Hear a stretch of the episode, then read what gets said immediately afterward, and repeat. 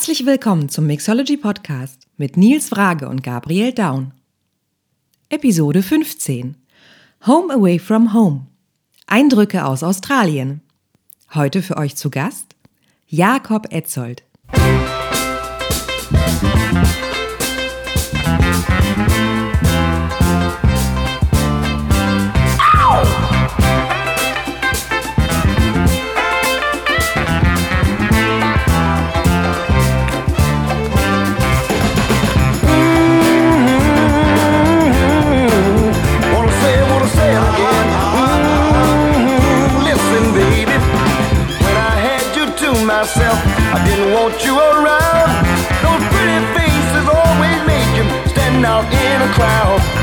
Someone picked you from the bunch. One glance is all it took. Now it's much too late for me to take a second look. Oh, baby, give me one more chance.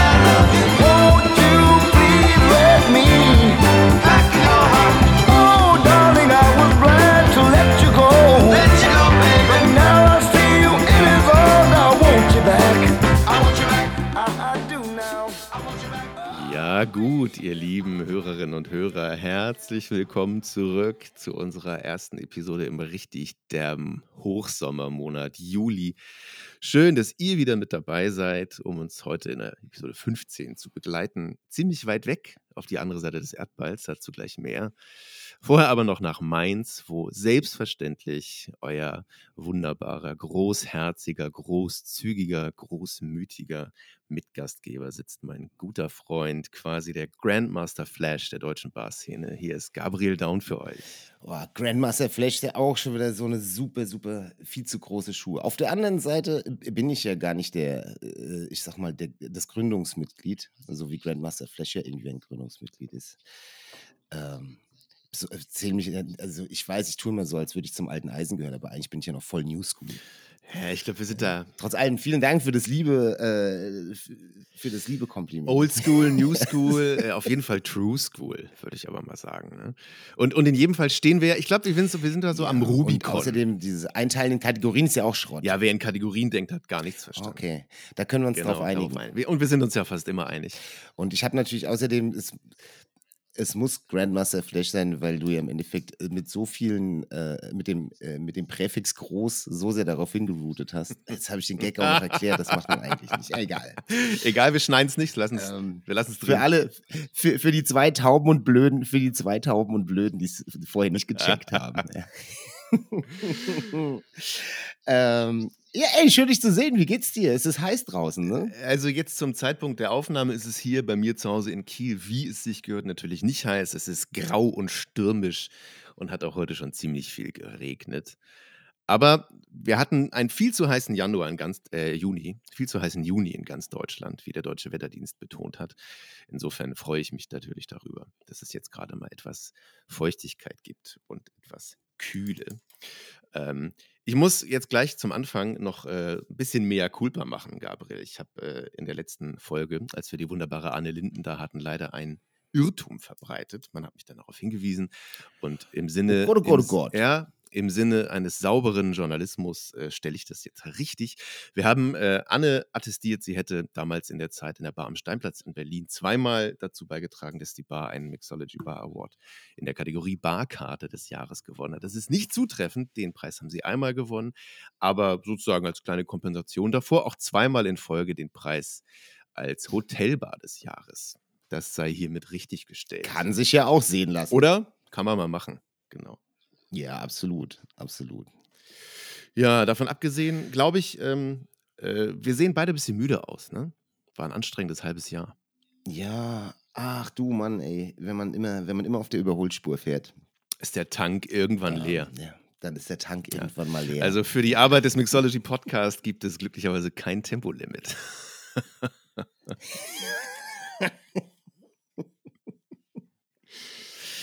genau, äh, rechts überholen, während man links blinkt. Das ist unser Motto. Und dabei noch ein Bier aufmachen. Ja. Alkoholfrei. Natürlich. Don't drink and Klar. drive.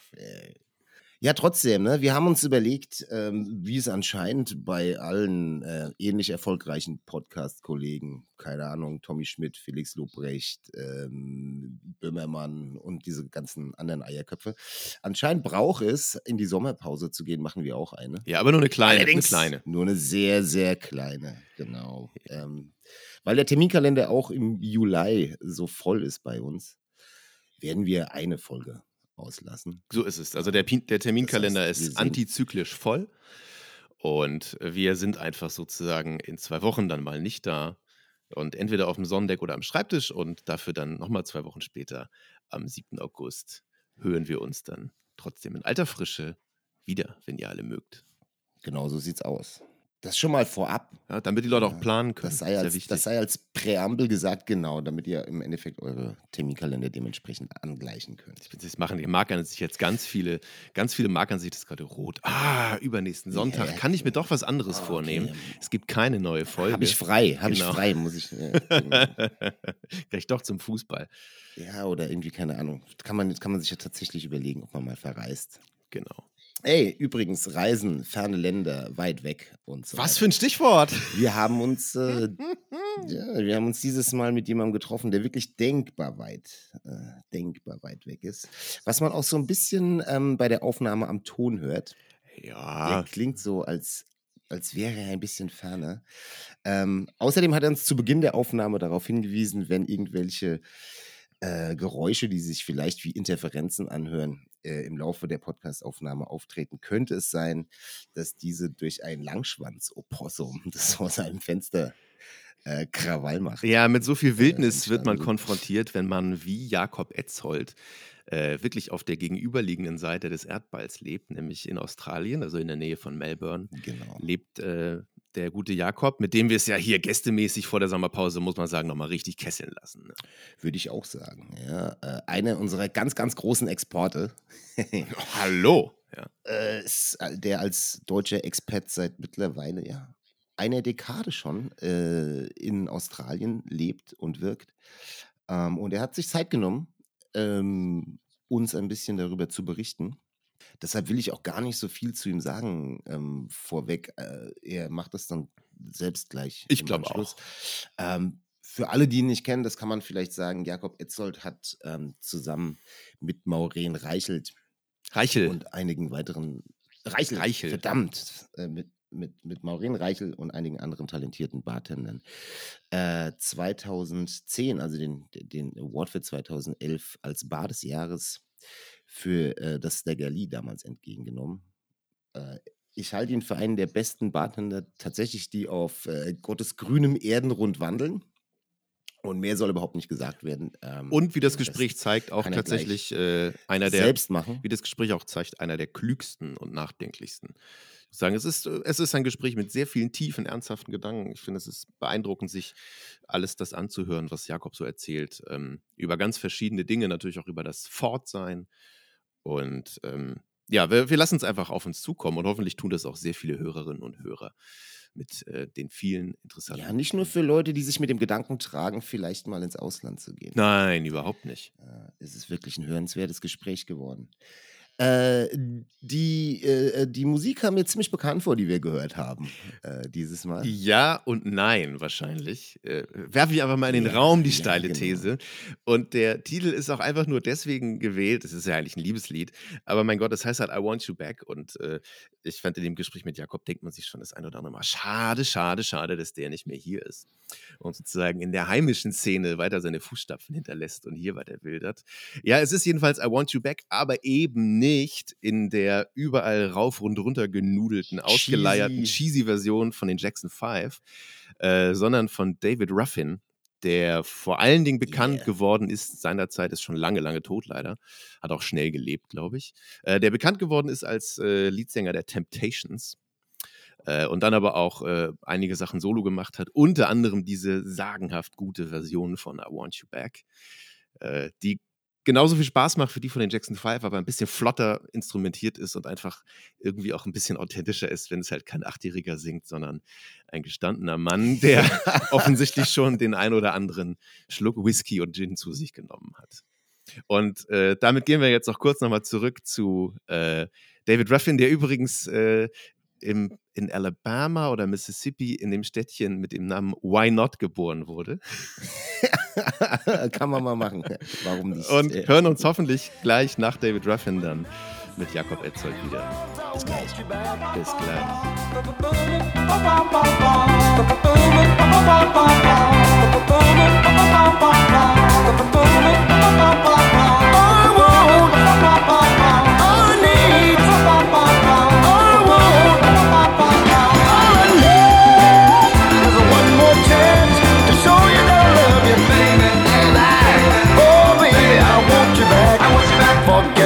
Happened then.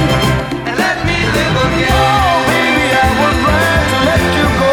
Let you go, baby. 'Cause now since I see you in his arms, I want you back. I want you back. Spare me others cause.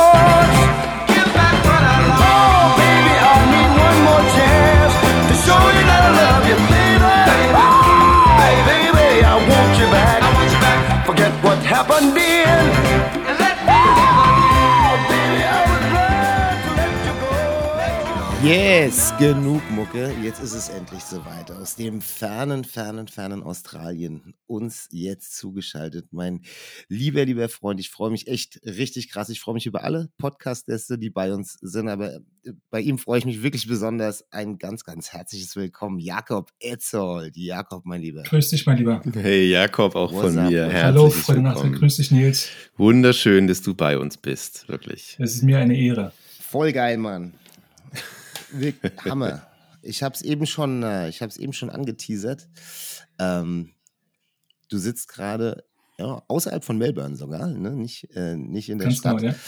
Ähm, vielleicht für den unwahrscheinlichen Fall, dass es tatsächlich einen Bartender gibt, der dich nicht kennt, ähm, wäre es vielleicht gar nicht so schlecht, wenn du kurz so ein bisschen was zu dir sagst, warum du jetzt in Australien bist und vielleicht so ein bisschen, wir machen das normalerweise nicht, aber so ein paar Punkte deiner Vita. Also den allermeisten bist du durch deine Arbeit vor allem im Staggerly bekannt. Aber erzähl doch selber nochmal so ein bisschen über dich. Genau, Jakob, mein Name, Etzold. Ähm, ich bin jetzt seit genau, ich glaube auf einen Monat, seit äh, zehn Jahren in Australien.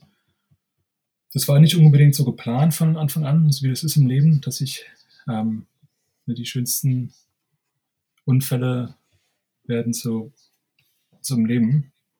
Ähm, vor zehn Jahren hatte ich das Gefühl, ich, ich glaube, dieser, dieser Gedanke äh, als, als Bartender zu verreisen und ähm, die Möglichkeit, irgendwie international zu arbeiten, war wahrscheinlich auch Grund, warum ich den Beruf irgendwie für mich äh, gewählt habe. Und deswegen war das immer schon irgendwie auf dem, auf dem Tablett.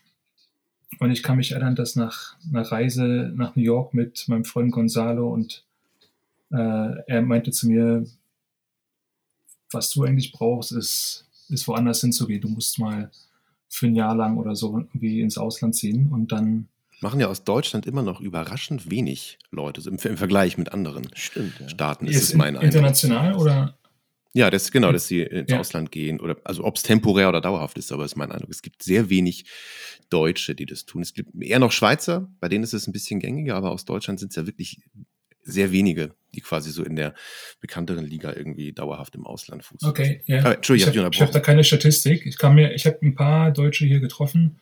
Mhm. Ähm, ne, unser Freund Arash war hier auch vor ein paar Jahren. Wie dem auch sei, ähm, vor zehn Jahren bin ich nach Australien gekommen, habe zuerst für den Matthew Becks im damals äh, winzigen Bar Meccano gearbeitet. Eine sehr spannende Geschichte auch für mich, ähm, weil die Bar spannend war, aber auch ähm, weil es ein, ein gutes Tool war für mich, irgendwie Melbourne kennenzulernen, weil das war eine Bar, wo nur eine Person gearbeitet hat.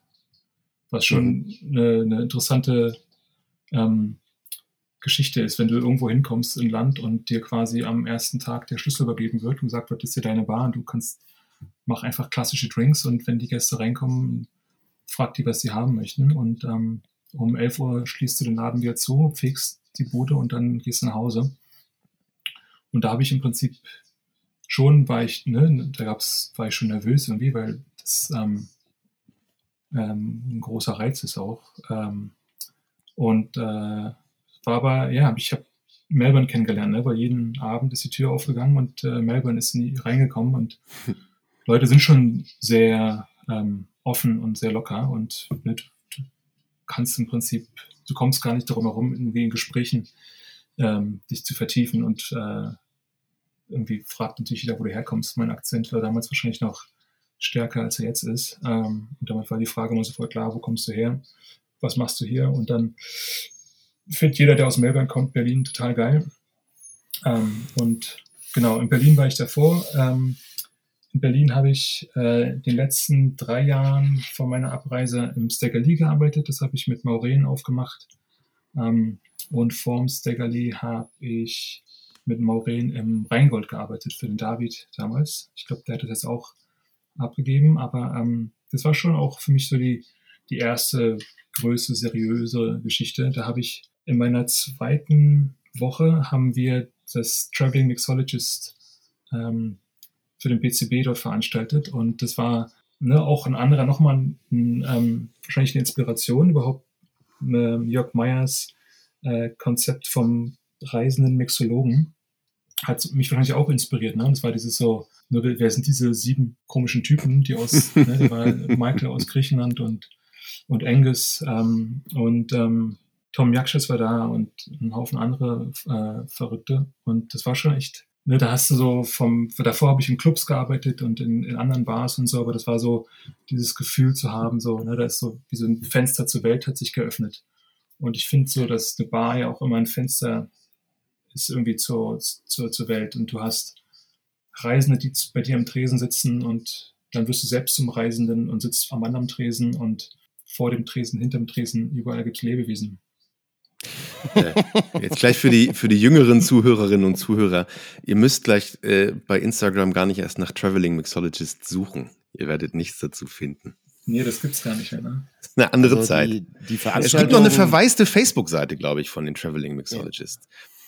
Aber sonst keine Ja, das war Spuren schade, mehr weil ich glaube, weil dann, das war auch ein interessanter Trend, dann, wie sich das, wie so ein, so ein Brüderbund sich im Prinzip dann, ne, wie sich das verweht hat, weil ne, die Jungs alle irgendwie andere in die sieben Himmelsrichtungen, die vier, vier Himmelsrichtungen. Ja, so- gibt's, Michael wurde dann internationaler Ambassador für Havanna und dann war es okay, wir können nicht mit dem arbeiten und Havanna, äh, Pernod Ricard kann Mhm. mit, mit, mit, mit, mit Diageo, wo, wo ich glaube Angus damals war bei Tanqueray und Ja. dann war das halt alles nur Politik dann, ne? Und das war dann schon so klar, dass Politik Klar.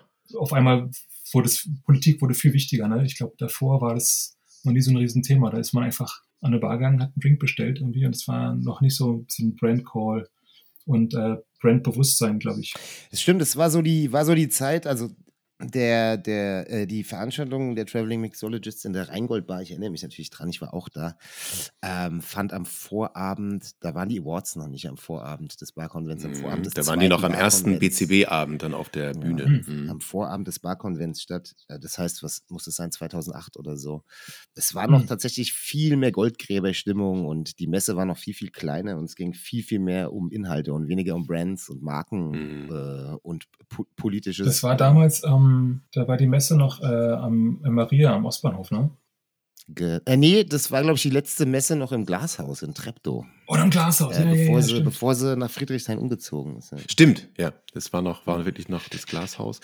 Ja, wobei man ja sagen muss, also die allermeisten der damaligen äh, Traveling Mixologist-Protagonisten sind ja, wenn auch, glaube ich, alle mittlerweile in anderer Funktion, schon immer noch irgendwie äh, Akteure der, der Szene im weiteren Sinne. Ja, ja, und auch, auch relevant. Deshalb, ne, ich Ja, ja. meinte nur so diese, diese romantische Idee des, des, dieser Brüderschaft, ne, dieses Zusammenkommen und Mhm. diese reisende ähm, Gemeinschaft zu sein. Irgendwie, das war schon, hat mich damals fasziniert und definitiv inspiriert. Und überhaupt so dieses, ne, diese, dieses ganze, im Prinzip wie sich so ein, so ein weißes Cape überzuziehen und dann so ein Superstar zu sein. Und ich, ich stand ja nur da neben Yakshas und Maya und habe die Gläser äh, poliert und ähm, die äh, Becher gewaschen und habe dann zuguckt, wie irgendwie 250 Fans irgendwie den Barkeeper angeheuert, äh, ange, angehimmelt haben. Irgendwie, es war schon so eine schräge Erfahrung. Ich dachte so, nee, nee, wir machen Getränke und die trinken die. Ne, Das war, auf einmal war das eine ganz andere,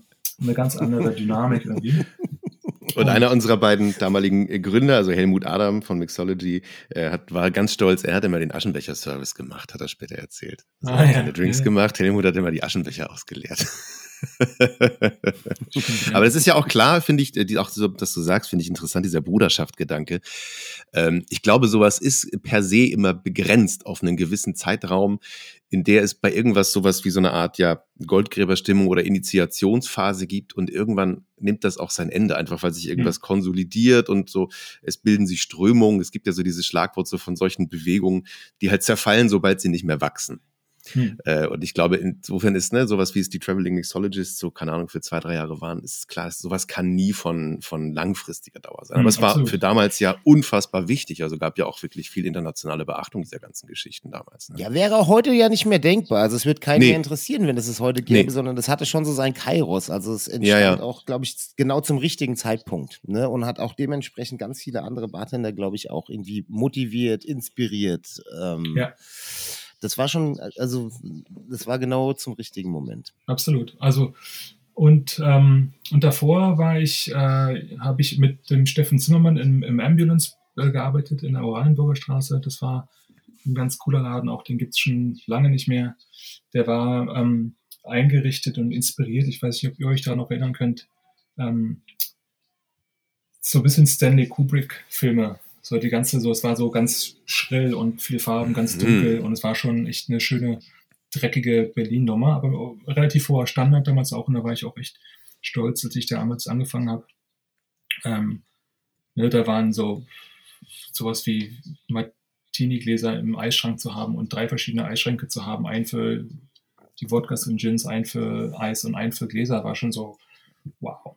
Ja, das war ja damals ähm, top-notch, ne? Ja, ja absolut. Ne? Und äh, ähm, genau, da habe ich einen Zimmermann kennengelernt. Das war natürlich auch für mich ähm, äh, eine, eine, schon eine prägende Geschichte. Auch der hat mir dann, der hat ja einen Haufen Caterings damals schon gemacht und ähm, da habe ich auf, mit auf Caterings mit ihm gearbeitet und äh, das hat, hat, mir einfach Spaß gemacht. Und dann, ähm, ja, irgendwann bin ich in Australien gelandet, wollte aber auch nur für ein Jahr bleiben. Und hatte ich aber, weil ich das erste Jahr nur durchgearbeitet habe, habe ich gedacht, ähm, weil ne, so sind wir paar Menschen. Wir, ne, du arbeitest für ein Jahr und dann fällt dir auf, dass du irgendwie drei graue Haare hast und ähm, ein Jahr älter bist. Und dann dachte ich irgendwie, es wäre jetzt scheiße, wenn ich das abbreche und wieder zurück nach Deutschland komme und ein Jahr im Ausland gearbeitet habe, aber nichts vom Land gesehen habe und wirklich von der mhm. Kultur auch nicht erfahren habe. So habe ich mir gedacht, ich bleibe noch ein Jahr, hänge noch eins dran und dann ähm, drei Kinder später und äh, zehn Jahre später und ich habe mir ein Haus gekauft. Das ist ja schon fast immer so eine Art finales Statement, ne? Das Haus kaufen.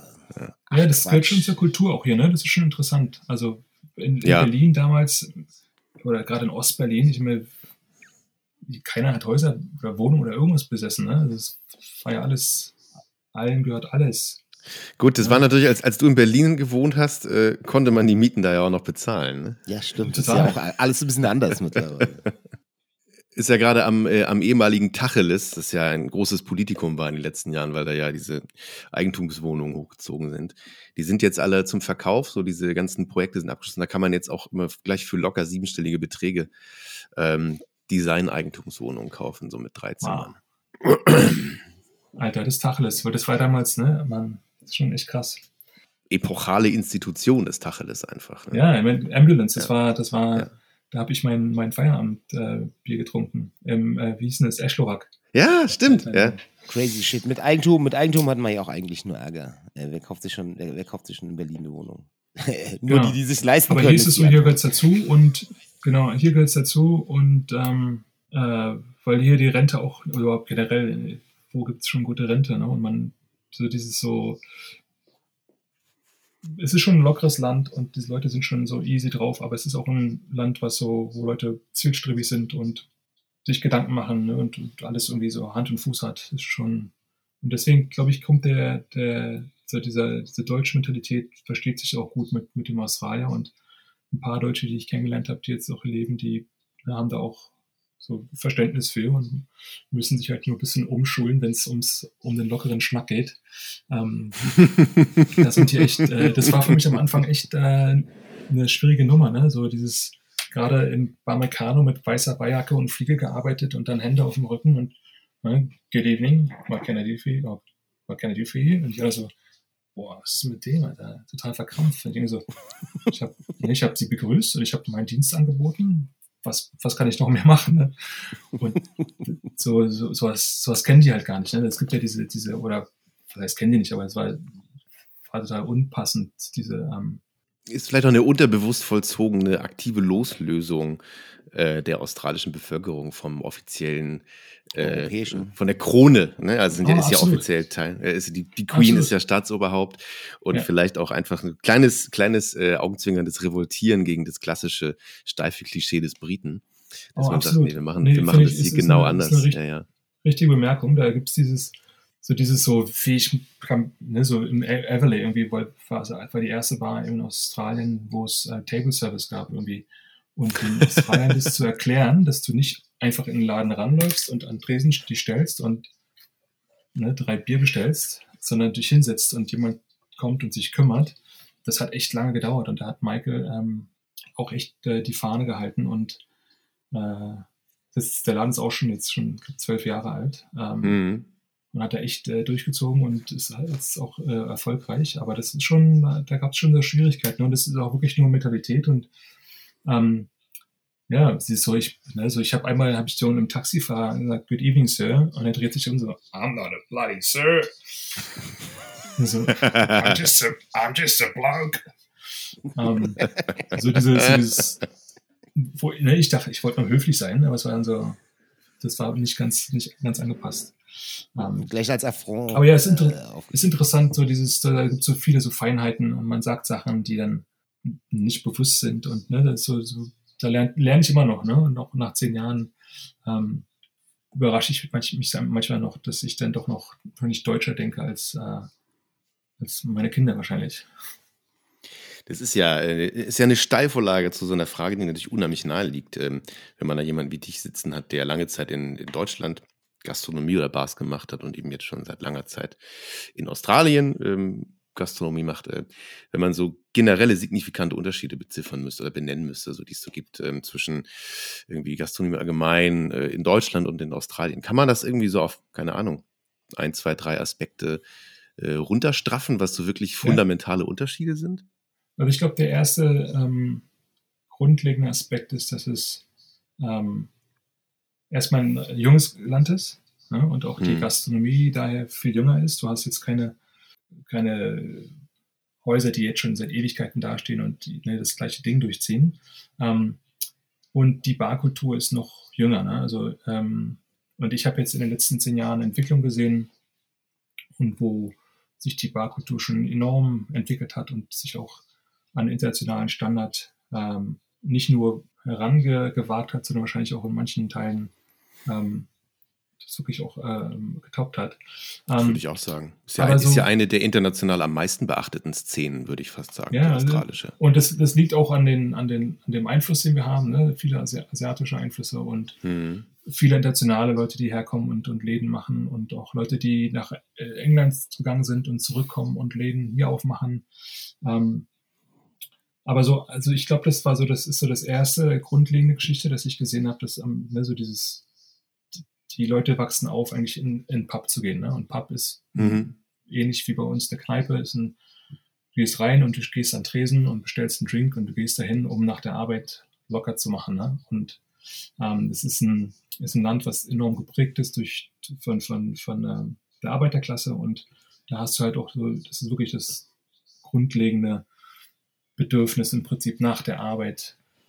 Trinkst du was, aber du triffst dich auch. Es hat was in, ne, es ist public, es hat, du bist, ähm, du so- sozialisierst und du hast, du machst, ja, machst dich locker und trinkst Bier und wenn es hochkommt, ähm, ähm, relativ einfache Spirituosen, sowas wie CC and Dry, also Canadian Club und äh, Ginger Ale ist einer der äh, häufigsten, ne? natürlich Gin Tonics. Das war damals so ähm, die, die Nummern irgendwie. Ähm, und dann aber äh, Australien ist auch ein enorm ähm, wie, competitive, was ist das deutsche Wort dafür? Ähm, Geht viel um Wettbewerb, oder? ja, Wettbewerb, ehrgeizig. Mhm. Ne? Es, ist sehr, es ist ein sehr sportliches Land, ne? gerade in, in Victoria. Im Prinzip jeder wächst auf mit, jeder, jeder ist Fan, jeder hat ein Team ne? und alle sind, ne? es ist so, Wettkampf ist enorm wichtig und ähm, von daher ist auch dieses, so dieses, ne, ich, ich will das Beste, ich will das Beste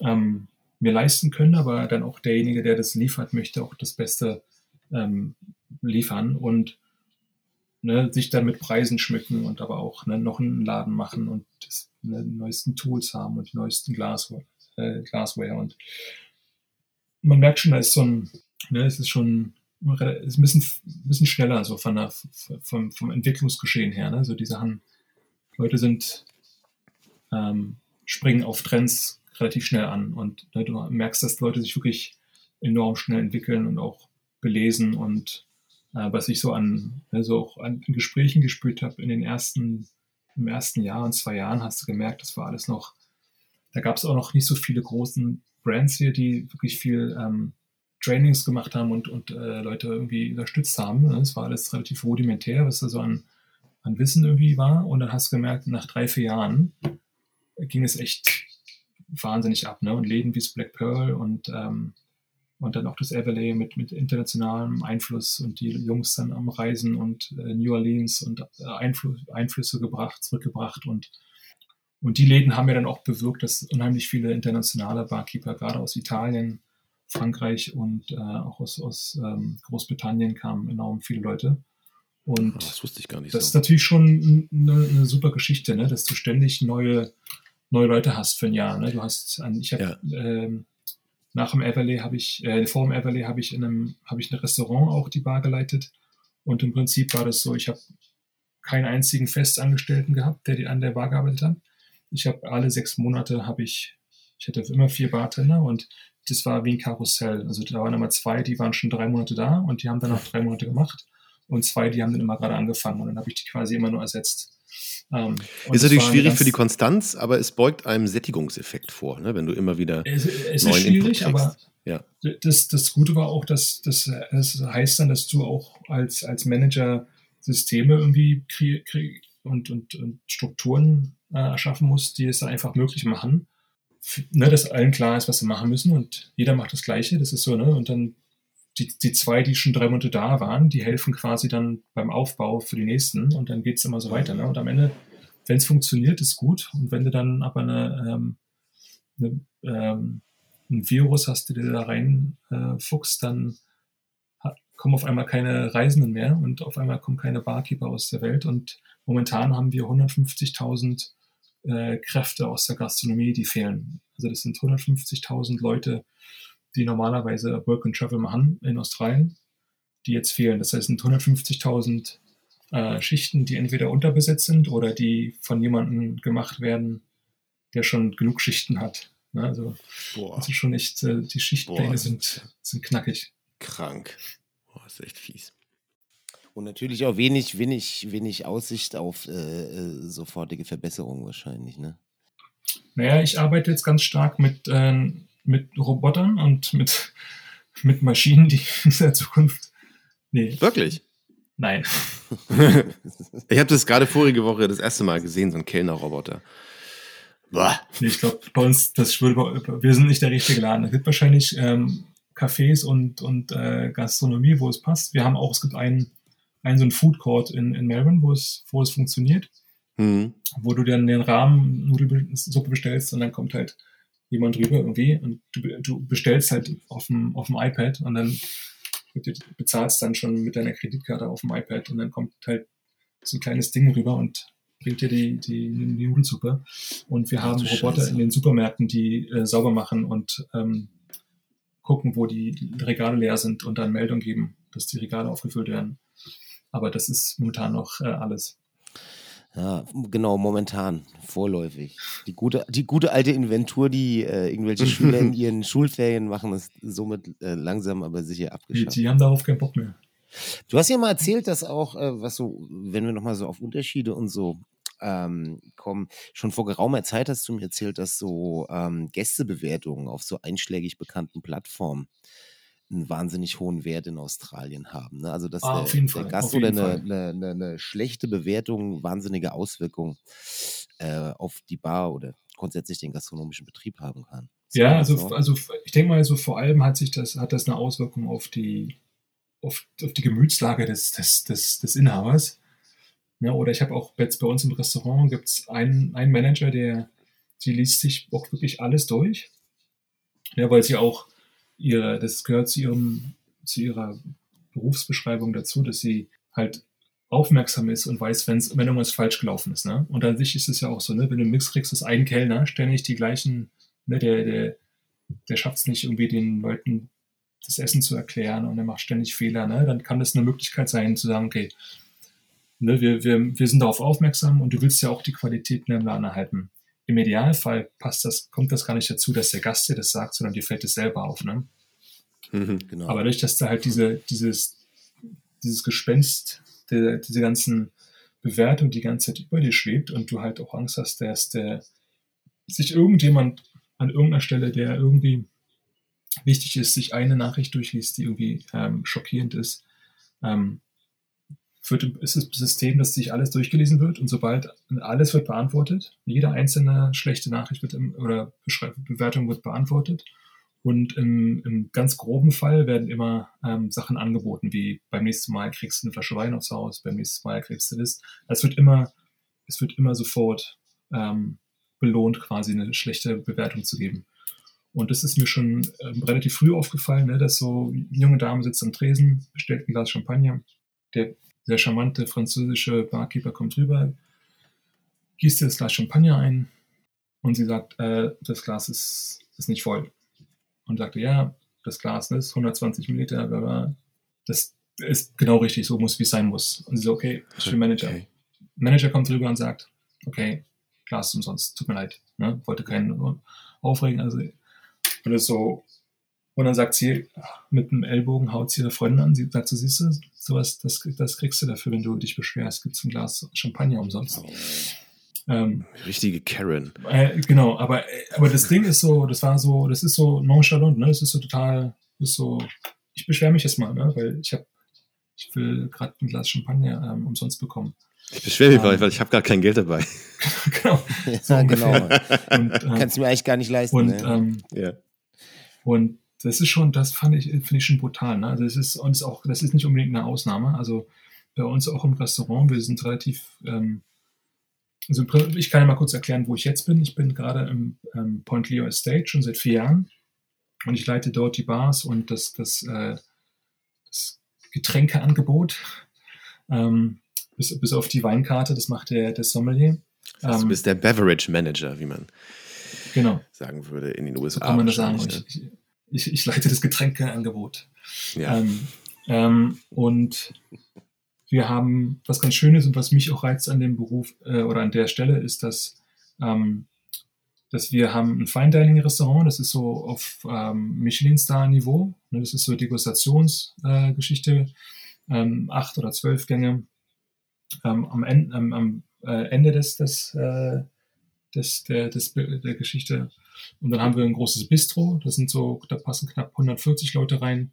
Und da machen wir so ähm, zwei bis drei Gänge, können sich die Gäste aussuchen. Und das ist so ein bisschen lauter und ähm, ein bisschen größer. Und da machen wir schon auch die, äh, das Volumen. Und dann haben wir eine Wein, äh, wie heißt es, eine Weinverkostungsnummer, also Cellador, wo wir auch einen Wein, wir sind ein Weingut.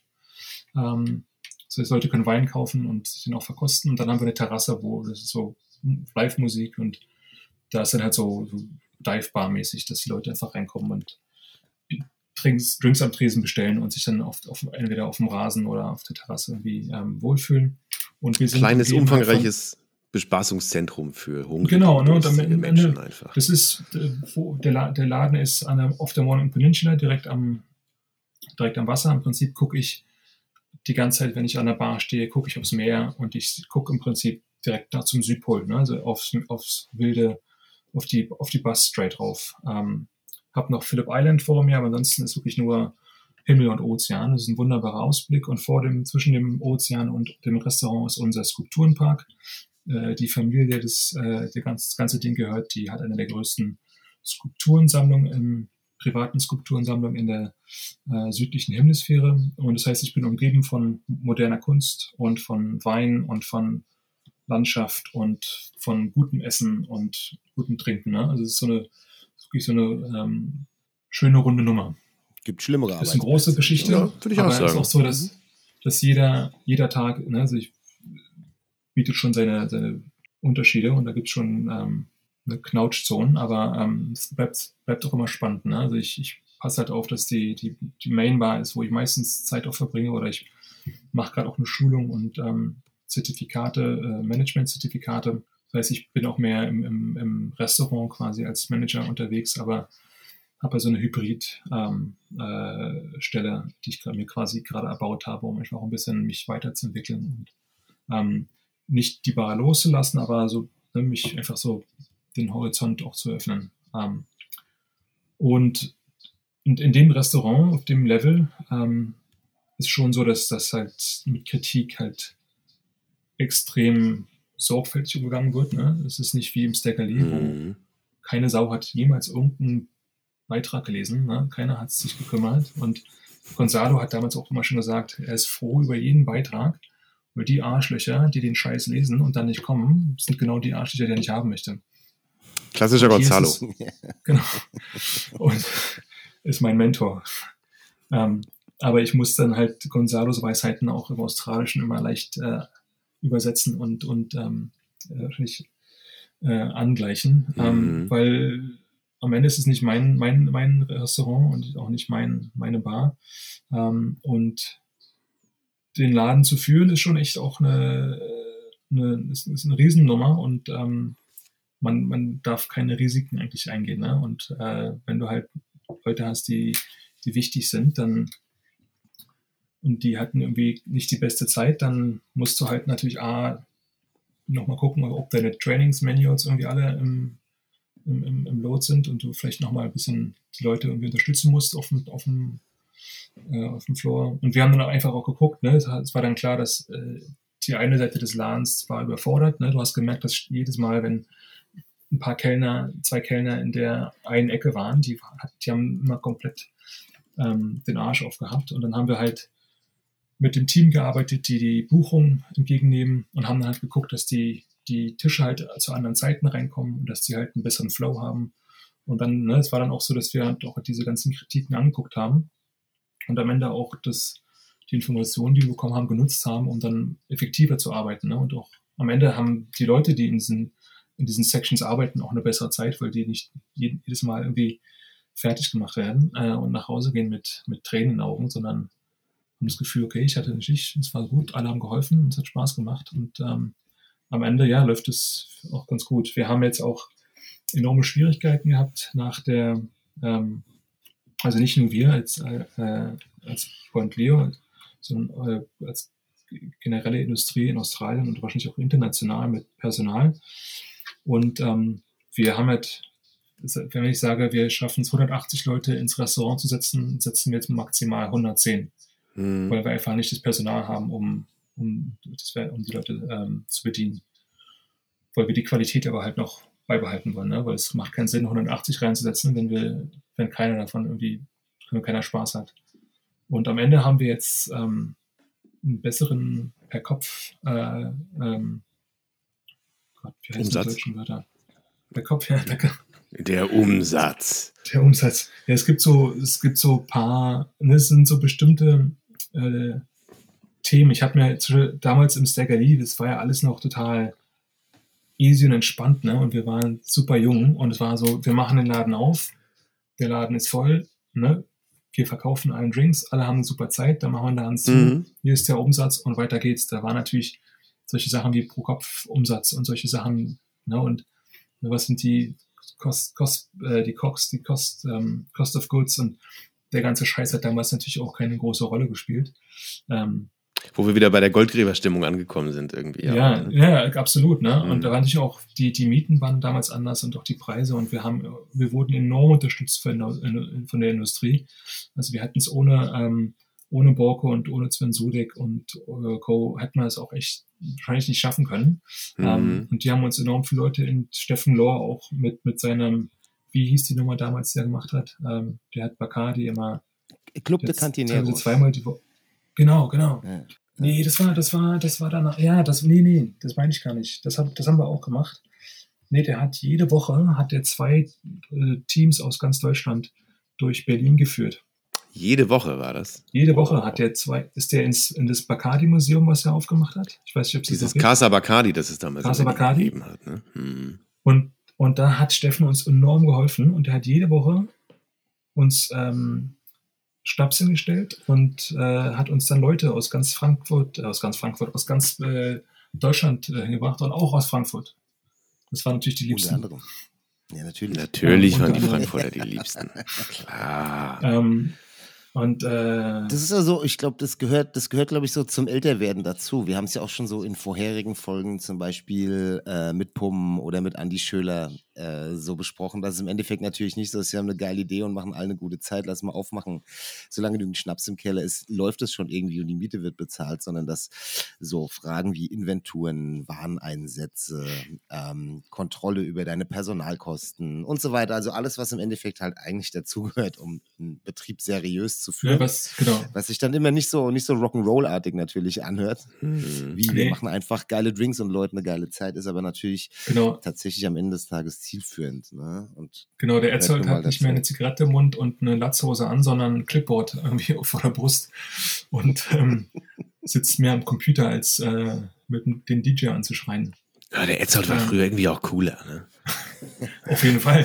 Auf jeden Fall. Guck mal, das, das Gute ist auch, dass ich jetzt bei meinem Beruf, ich, es ist relativ flexibel, ne? Die, ich kann mir auch Hm. meine Arbeiten, meine Arbeitszeiten aussuchen, aber ich, ich sag mal, das Späteste, was ich Feierabend mache, ist äh, 11.30 Uhr, kurz vor Mitternacht. Ne? Also, Hm. und meistens mache ich um 4, um 5 Uhr ähm, Feierabend und fahre nach Hause. Und es ist schon auch ein anderes, eine andere Lebenskultur. Ähm, äh, gerade bei uns hier auf dem Land. Ähm, ich genieße es dann schon eher mal durch den Busch zu marschieren oder an den Strand zu gehen und ähm, habe einfach auch für meine Kinder hier ähm, eine, ein gutes Umfeld, irgendwie, um, um groß zu werden und um, um Kind zu sein. Hm. Ja, also ich kann mir vorstellen, dass es auch äh, nette Methoden gibt in Berlin und um Berlin herum, Kinder aufzuziehen und dass es äh, tolle Schulen gibt und ich weiß es von meiner Familie. Aber so dieses, dieser Traum, ne, als, als, ich meine, wenn du überlegst, dass ich im, in Ostberlin aufgewachsen bin und meine Eltern auf Demos gegangen sind und für Reisefreiheit und Redefreiheit demonstriert haben und ich irgendwie 30 Jahre später irgendwie geschafft habe, das Land zu verlassen und jetzt in Australien zu leben, das hätte man sich vor, vor 40 Jahren nicht vorstellen können. Ne? Und ähm, da bin ich schon echt, äh, na jetzt kann ich jeden Tag Bananen kaufen, überhaupt kein Problem. Das sage ich, das sag, das sag ich meinen Kindern auch immer, ne? ihr, ihr müsst es wertschätzen. Er hat's geschafft. Nee, aber auch so, ne, so ich habe trotzdem noch diese Wertschätzung. Ne? Und ich, ich, viele Leute, ich habe auch häufig Gespräche so mit, mit, mit älteren Stammgästen, wenn die dann, ne, wenn so, so mit, die, wenn du den jungen Leuten erzählst hier, weil alle reden von Berlin. Ne? Berlin ist so der Hype irgendwie, auch wenn sie noch nie in Berlin waren. Jeder sagt, Berlin ist meine Lieblingsstadt. Ähm, die jungen Leute so fragen, die erste Frage, die sie stellen, ist, warst du schon mal in Berghain? Klar. Ähm, und ähm, die älteren Fragen, kommst du aus dem Osten oder aus dem Westen? Ne, und es ist schon interessant, dass da äh, überhaupt so dieser Kalte Krieg und die ganze Geschichte ähm, mit den Russen irgendwie ähm, vielen Leuten noch äh, im, im, im Kopf hängt. Und jetzt, Das finde ich interessant. Das mit dem Berghain wundert mich überhaupt nicht. Das Berghain ist ja so ein bisschen das Oktoberfest Berlins. es ist Ja. unfassbar. Muss Das man ist ja schon krass, sagen. Ne? Mhm. Das ist echt krass. Mhm. Und auch, du wirst nicht glauben, aber ich war schon mal in Berghain. Als es Ähm, noch cool war. Ist nicht mehr cool? Es- Also es gilt, glaube ich, in einem gewissen Zirkel immer noch als wichtiger Ort, aber ist, glaube ich, bei vielen Leuten, die es früher sehr geschätzt haben, mittlerweile schon arg in ganz, Verrufenheit ganz geraten. generell hat, hat bei einigen Leuten Berlin mittlerweile ein Imageproblem. Ja? Benjamin Ja. von Stuttgart-Barre Ja, hat mal in einem Interview gesagt, Be Berlin war, war riesig cool, aber jetzt sind es nur noch Lastenfahrräder und Brückentagsdeutsche. Und eigentlich vorbei. So, Ihr könnt jetzt Jakobs Ja. Gesicht nicht sehen, der guckt ein bisschen traurig, als gebürtiger Berliner. Nur, aber du, pass auf, das, das Witzige ist, Leute fragen mich auch, ob ich, ne, das ist ja auch das Thema, was man sich als Auswanderer stellt, ne, so vermisst du, vermisst du die Heimat und natürlich Ja, vermisse so ich eine meine Frage Familie, auch noch. Genau. Mhm. aber die, was ich vermisse, ist nicht Berlin, ich, ich vermisse nicht den Ort, ich vermisse die Zeit, ne, das heißt, wenn ich in Berlin bin, vermisse ich es immer noch. Und Okay. das Einzige, was ich, Okay. was ich, was, was ich, das Einzige, was ich greifen kann, sind meine Freunde und das Einzige, was ich umarmen kann, sind meine Freunde, wenn ich da bin. Mhm. Und auch die werden älter und das ist auch schön. Und ähm, gerade äh, Männer wie Gabriel werden immer attraktiver, je älter sie werden. ähm, Ja, da gehört Gabriel aber auch zu einem Also- beneidenswerten äh, kleinen Auszug. Äh, Und damit, da, Menschheit, und ja. damit ist der Running Aber- Gag, äh, das mein Alter thematisiert wird in diesem Podcast, äh, auch ähm, gemacht. Diesmal allerdings ausnahmsweise sogar nicht mal von mir. Sehr gut. oh ja, und auch noch positiv tatsächlich. das- das, das wusste ich nicht. Jetzt müssen wir gleich noch die Gelegenheit unterbringen, auch noch Marco Bayer zu erwähnen. Das sei hiermit geschehen. Schöne Grüße. Ähm, Der übrigens auch schöne Grüße an Jakob ausrichten lässt. der So haben wir Marco. Marco auch wieder mit dabei. Es läuft einfach. Es läuft. Super. Aber ich, ich verstehe das. Vor allen Dingen, äh, wenn man dann auch nur äh, alle paar Jahre da ist, ähm, stelle ich mir das so vor, die Leute, die sozusagen zu Hause geblieben sind, eben, die machen ja auch weiter. Es ist ja nicht so, dass du dann Mhm. irgendwie nach drei oder vier Jahren zurückkommst und die haben sozusagen vier Jahre äh, im Kälteschlaf gelegen und auf dich gewartet, ne? sondern äh, denen ist ja, Ja, auch weiter also- das passiert, was man Leben nennt. Schon im, im, im, im, im, im Gro nicht. Also die machen alle schon was, ne? Also, und es ist auch schön, ich habe mich total gefreut, als Gonzalo das Bienen aufgemacht hat und da habe ich mich total Mhm. wohl gefühlt und es entwickelt sich schon auch immer viel, ne? aber du hast, ich hatte auch das Gefühl, wenn ich durch die Stadt laufe, dass da viel, vieles, was sich entwickelt, irgendwie so oberflächlich ist und ähm, Hm. jetzt nicht wirklich, es hat schon Substanz, aber keine Substanz, die ich jetzt irgendwie, irgendwie charismatisch genug finde oder wo ich mich mit identifizieren kann oder wie auch immer, was es ist, ist auch völlig okay, ist nicht mehr mein Berlin. Ähm, aber so, es gibt Orte, an die ich mich, ne, ich, ich, ich wäre auch jedes Mal im Stegali irgendwie und bei der 10 Jahre Stegali-Feier ähm, haben wir sie auch getroffen, Nils. Es war schon auch Das war schon eine Abend, stattliche aber war- Feier. aber es war auch, ähm, es war auch ein totaler Scheißabend, weil Gabriel nicht gekommen ist. Stimmt. Da muss ich mit, da muss ich mit ihm mal drüber reden. Nee, Es war schon- ausnahmsweise mal ein, eine, ein Abend oder eine Veranstaltung, bei der ich war und Gabriel nicht. Oft wird Ja. mir immer das Gegenteil vorgehalten. Stimmt, da war ich Nee, es war schon- ja. Und das so, mit, ne, mit Johannes auch, Möhring gemeinsam, ja, der auch Stimmt, war Schnaps auch durch den ja. Raum tragen durfte. Es war, ein- Ja. Ich fand, es war ein schöner Abend. Nee, es war, es war schon irre, es war toll. Mhm. Also, und das ist dann auch immer toll, dann zurückzukommen und zu merken, ne, es gibt immer noch genug Leute, die, die, man, die man kennt und genug Möglichkeiten. Es war schon wie so eine kleine Zeitreise dann, Mhm. Ähm, mhm.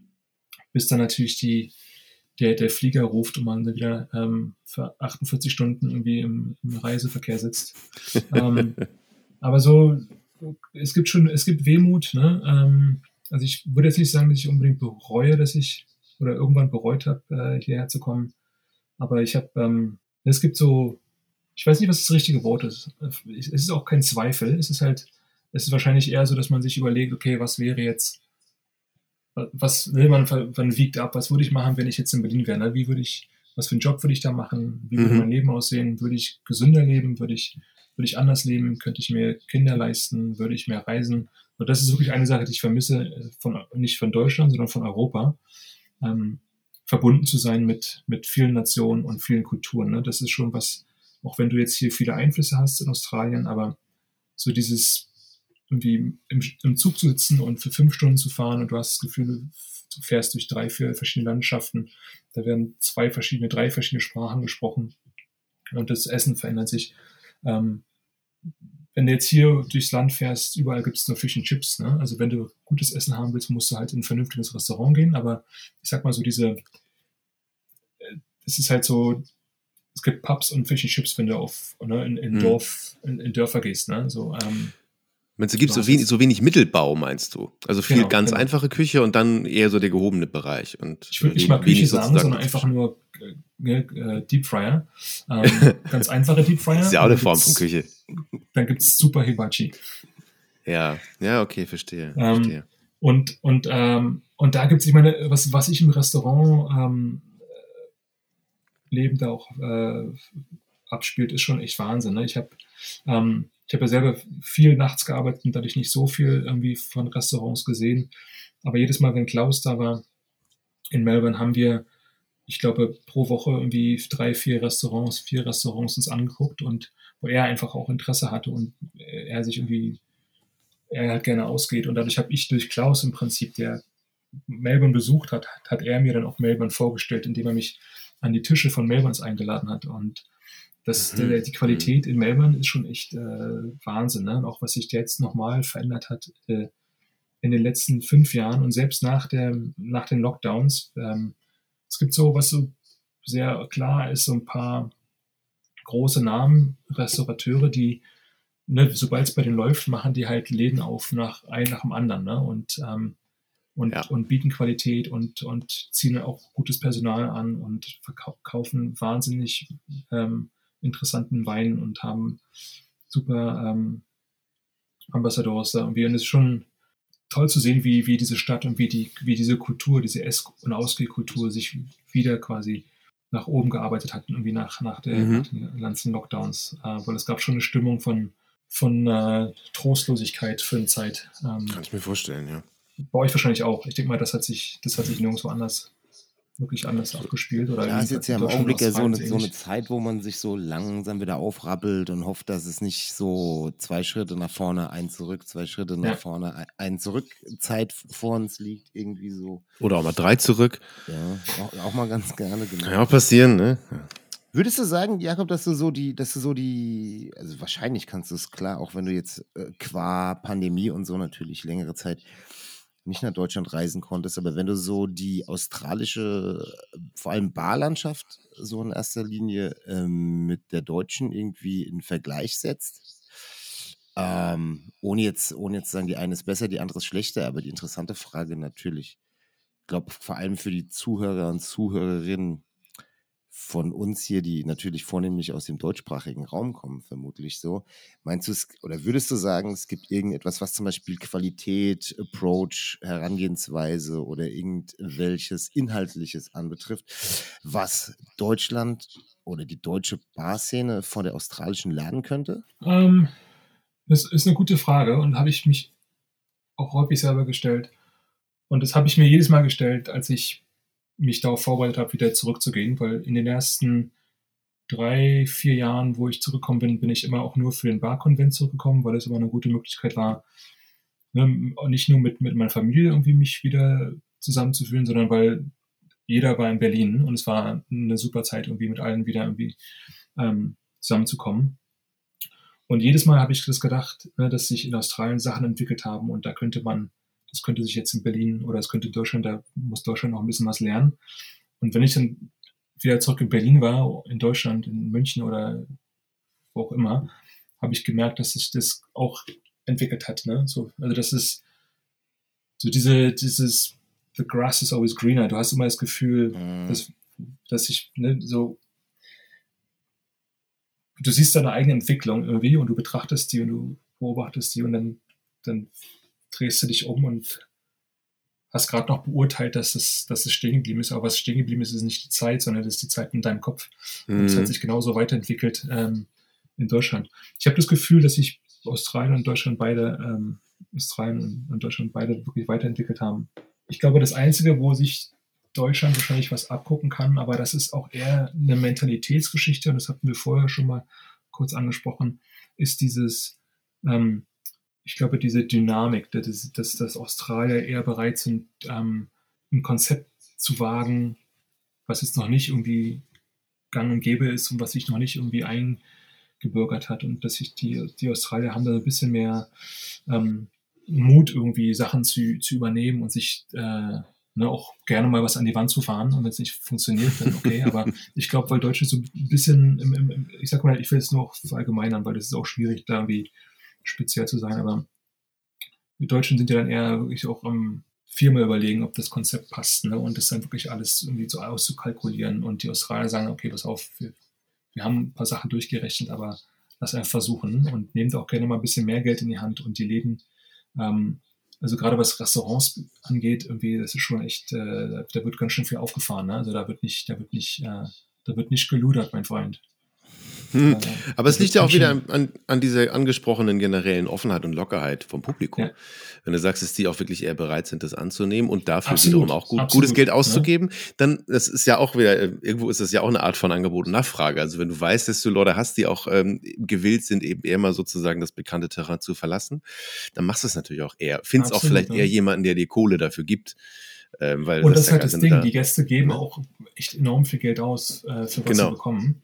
Genau, wenn du weißt, dass das stattfindet, kriegst du vielleicht auch eher jemanden, der dir mal irgendwie, keine Ahnung, die 500.000 äh, mit reinsteckt, um ein ambitioniertes Projekt irgendwie zu realisieren. Ganz genau, ne? Und deswegen sind auch Ja, diese, dieses, nochmal zurückzukommen, dieses, auf dieses Thema der, der Kritiken und der Be- Bewertungen, weil die Leute halt schon auch so einen hohen Anspruch haben, ne? weil Leute auch viel Mhm. Geld zahlen, sind auch diese Kritiken so enorm, enorm wichtig, ne? Weil, und weil du auch eigentlich dir es nicht leisten kannst, Gäste zu verlieren, weil Leute investieren viel Geld, Leute zahlen viel Geld und ähm, also es ist schon auch ein Land, wo, wo viel Geld ausgegeben wird und viel Geld im Umlauf ist und und das ist ja auch gesund, ne? So, so ist, ich glaube, Das stimmt. Kapitalismus auch wirklich äh, konzep konzeptioniert. Das Geld muss sich halt die ganze Zeit äh, muss wandern, ansonsten macht Ja, ich glaube, das war ja, glaube ich, für, für die meisten Menschen, die jetzt nicht unbedingt VWL studiert haben, glaube ich, der Augenöffner in der Pandemie. Es ist ja nicht das Problem, dass das Geld nicht mehr da gewesen ist, sondern das Problem war, nicht dass das Geld sich ausgegeben, nicht mehr bewegt hat. Und sobald das Ganz Geld sich genau. nicht bewegt, wird es halt gefährlich. Ne? Ganz genau. Und vor allem Ähm, dann wird es für den Staat gefällig, ne? Weil keine, Ja, ja, ja, ja, ja. Es, es bewegt sich halt nichts mehr und dann steht alles still. Ja, ja. Ist schon krass. Ähm, aber ich- ja, ich, ich glaube so, was das Technische angeht und was die, wenn ich mir jetzt die, jetzt die jüngsten und neuesten Konzepte angucke, ähm, das ist schon, äh, das, das sind die, die gleichen Trends und es ist ähnlich. Und ich, ich weiß von den Leuten, die, mit denen ich groß geworden bin, ne, und die meine Generation und die nach, die Generation, die nach mir kam, dass die Qualität schon echt äh, enorm stark ist in Deutschland irgendwie und dass das äh, Bewusstsein irgendwie dem, dem Mhm. Gast irgendwie eine gute Zeit zu, zu geben, auch echt ähm, groß ist irgendwie. Und das habe ich, das schätze ich auch. Ähm, aus Reihen hast du schon Leute, die, also diese Herzlichkeit ist schon auch echt enorm. Ne? Also ich, ich finde es schön in Deutschland, dass es noch so, du, man, man kann das auch nicht wirklich verallgemeinern. Ne? Ich finde so diese, diese, diese charmante Hamburger Art, äh, die ist total eigen ne? und, und auch nicht vergleichbar. Und dann hast du die Berliner Schnauze, ähm, die ja mittlerweile total international ist. Da kann man ja nicht wirklich sagen, dass man wirklich von Berlinern bedient wird, sondern man wird von der Welt bedient, was ja auch total schön ist. Ähm, und dann hast du München und meine Frankfurt ist natürlich auch ähm, ähm, ein Barhimmel. Und so diese, diese Herzlichkeit, ne, das ist schon echt toll. So. Also ich glaube nur, dass du zum Beispiel, wenn du jetzt ein totaler Nobody bist und in, in irgendein Restaurant gehst in Melbourne, auf, auf hohem Niveau, wirst du von irgendjemandem dort richtig warm oder ich, ich- nicht unbedingt, dass das jetzt ernst gemeint oder eine ehrliche Wärme ist. Ne? Jeder fragt dich sofort, wie es dir geht und wie dein Tag war und stellen halt diese ganzen Fragen. Das ist so ähnlich wie in Amerika auch, ne? Und du weißt auch genau, die, da gibt's einen Scheißdreck ran und jeder wird dich, ne, du bist Kumpel genannt und das ist so total locker, ne? Und äh, Hm. die, die Kassiererin dich, nennt dich Schätz, Schatz, Schätz, Schätzchen oder das ist alles so total süß und, und, äh, und locker. Ähm, aber ist halt nicht unbedingt, also, ist, also weißt du, was ich meine? Es ist so diese, nicht 100 Prozent, Ich würde sagen, am Ende sind das ja einfach andere Konventionen. Also Absolut, ist, ja. im, im Kern ist es das Gleiche. Es sind einfach nur verschiedene äh, Ausgestaltungen einer, einer Umgangsform, Konventionalisierung, die da stattfindet. Ne? So am Ende wird das. ja, aber immer, Selbst eine äh, Konventionalisierung, äh, wenn sie sich darauf geeinigt hat, irgendwie jeden mit, mit Kumpel, mein Lieber Absolut. und wie geht's dir Absolut. anzusprechen, irgendwo eher was Positives auslöst. Glaube Das ich. ja, absolut, ja. Also Ja, ja, eher, als wenn man, eher als wenn man blöd angebellt wird, Ja. äh, wenn man den, den Bus, den Supermarkt oder das Restaurant bezahlt. Ja, ja, oder ich muss auch sagen, ich, also ich persönlich fühle mich auch, ja, angenommen, ich betrete irgendwie ein besseres Restaurant oder ein schönes Hotel, um da einzuchecken, fühle ich mich persönlich auch tatsächlich immer noch mehr abgeholt, äh, wenn man mich da irgendwie begrüßt mit Hey Mate, äh, Ja. als wenn man sagt Good evening, Sir. Ja, Mann. Also, aber das ist nur meine Nee. persönliche Auffassung. Und ich, ich weiß noch, ich bin, äh, meine Mutter wohnt in Pankow, was jetzt für die Leute, die es nicht wissen, nicht unbedingt die weltoffenste Stelle Berlins ist. ähm, und ich komme bei ihr an, komme aus dem Flugzeug, esse Frühstück und komme laufe aus dem Haus. Und ich, ich begrüße die ersten drei Leute, die mir entgegenkommen mit Hey, hi. Oder Hallo, wie geht's? Weil ich mich so daran gewöhnt habe, weil du machst, ne, wenn ich jetzt die Straße Ja, lang laufe, ja, ja. du nickst den Leuten einfach zu und sagst, wie geht's? Und für mich ist es schon Teil meiner Persönlichkeit, ne? Jetzt, dass ich auch ne, im Supermarkt, du läufst an, an jemanden vorbei und du stößt dich fast an und beide bleiben stehen und sagen, I'm so sorry, ne? I'm so sorry, please. In Berlin, ich sag den ersten Menschen, hallo, ich dachte, der haut mir aufs Maul. Der eine Opa dreht sich um und guckt mich nur an, als wir so, so, so kennen wir uns? Und ne, total aggro. Ähm, Kannst du nicht mal richtig kicken? ich so, hey, das bin ich vor zehn Jahren gewesen. ähm, da gibt dir dann den Spiegel dann eigentlich Ja, du hast schon recht. Spiegel. Du hast schon recht. Mir hat das in Australien auch, auch gut gefallen. Äh, vor allem, weil es sich noch nicht, noch nicht so abgestumpft ist wie äh, der Modus in den USA, wo auch immer Hello, how are you gesagt wird, aber wo man nach dem How are you einfach direkt weiterredet. Ja. Also wo man auch gar nicht auf eine Natürlich, Antwort wartet. Es ist natürlich auch, kein, es ist auch keine Frage. Nein, Äh, nee, ja, auf ist eigentlich nur ein Das ist eine Füllsinn. Floskel. Ja. Das ist eine, Fl ist eine Floskel ja. Das stimmt, wohingegen ich in Australien das Gefühl hatte, man darf sogar auch noch drauf antworten.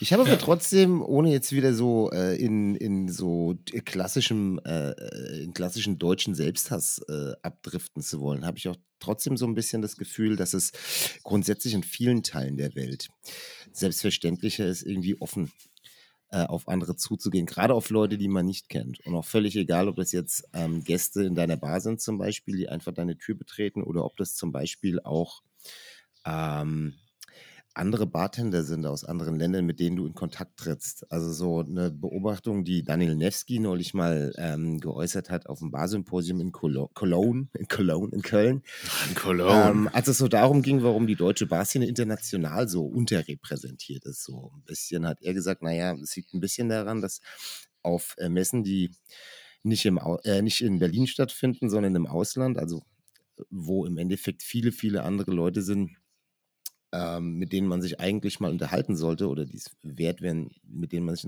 sich mit ihnen zu ha- unterhalten, stehen dann meistens die Deutschen in so einem Klüngel und bleiben unter sich und öffnen sich halt einfach nicht nach außen. Hm. Und das ist vielleicht auch so ein bisschen, Kann ich unterschreiben. ja, finde ich auch, ist Nur auch meine. Beobachtung. Und du bist dann ja auch irgendwie nicht mehr so ähm, der Typ, der Lobbyarbeit für die deutsche Barszene macht, wenn er halt einfach nur mit seinem Fachkollegen, mit dem er jeden Abend das Tresenbrett halt irgendwie abhängt und sich mit Hm. ihm austauscht über das, was Ja. er sieht. Ja, Und das ist tatsächlich, finde ich, so was, woran wir uns so ein bisschen, naja, wo wir uns eine Scheibe von abschneiden könnten, glaube ich, so ein bisschen offener zu werden und ein bisschen mehr aufeinander zuzugehen. Denn, äh, weißt du, auch so, alle sind immer am Jammern, dass wir in internationalen Listen und den 50 besten Bars der Welt und so quasi gar nicht stattfinden. Es liegt aber natürlich auch daran, dass man überhaupt nicht mit den anderen darüber spricht, was man selber macht, so finde ich.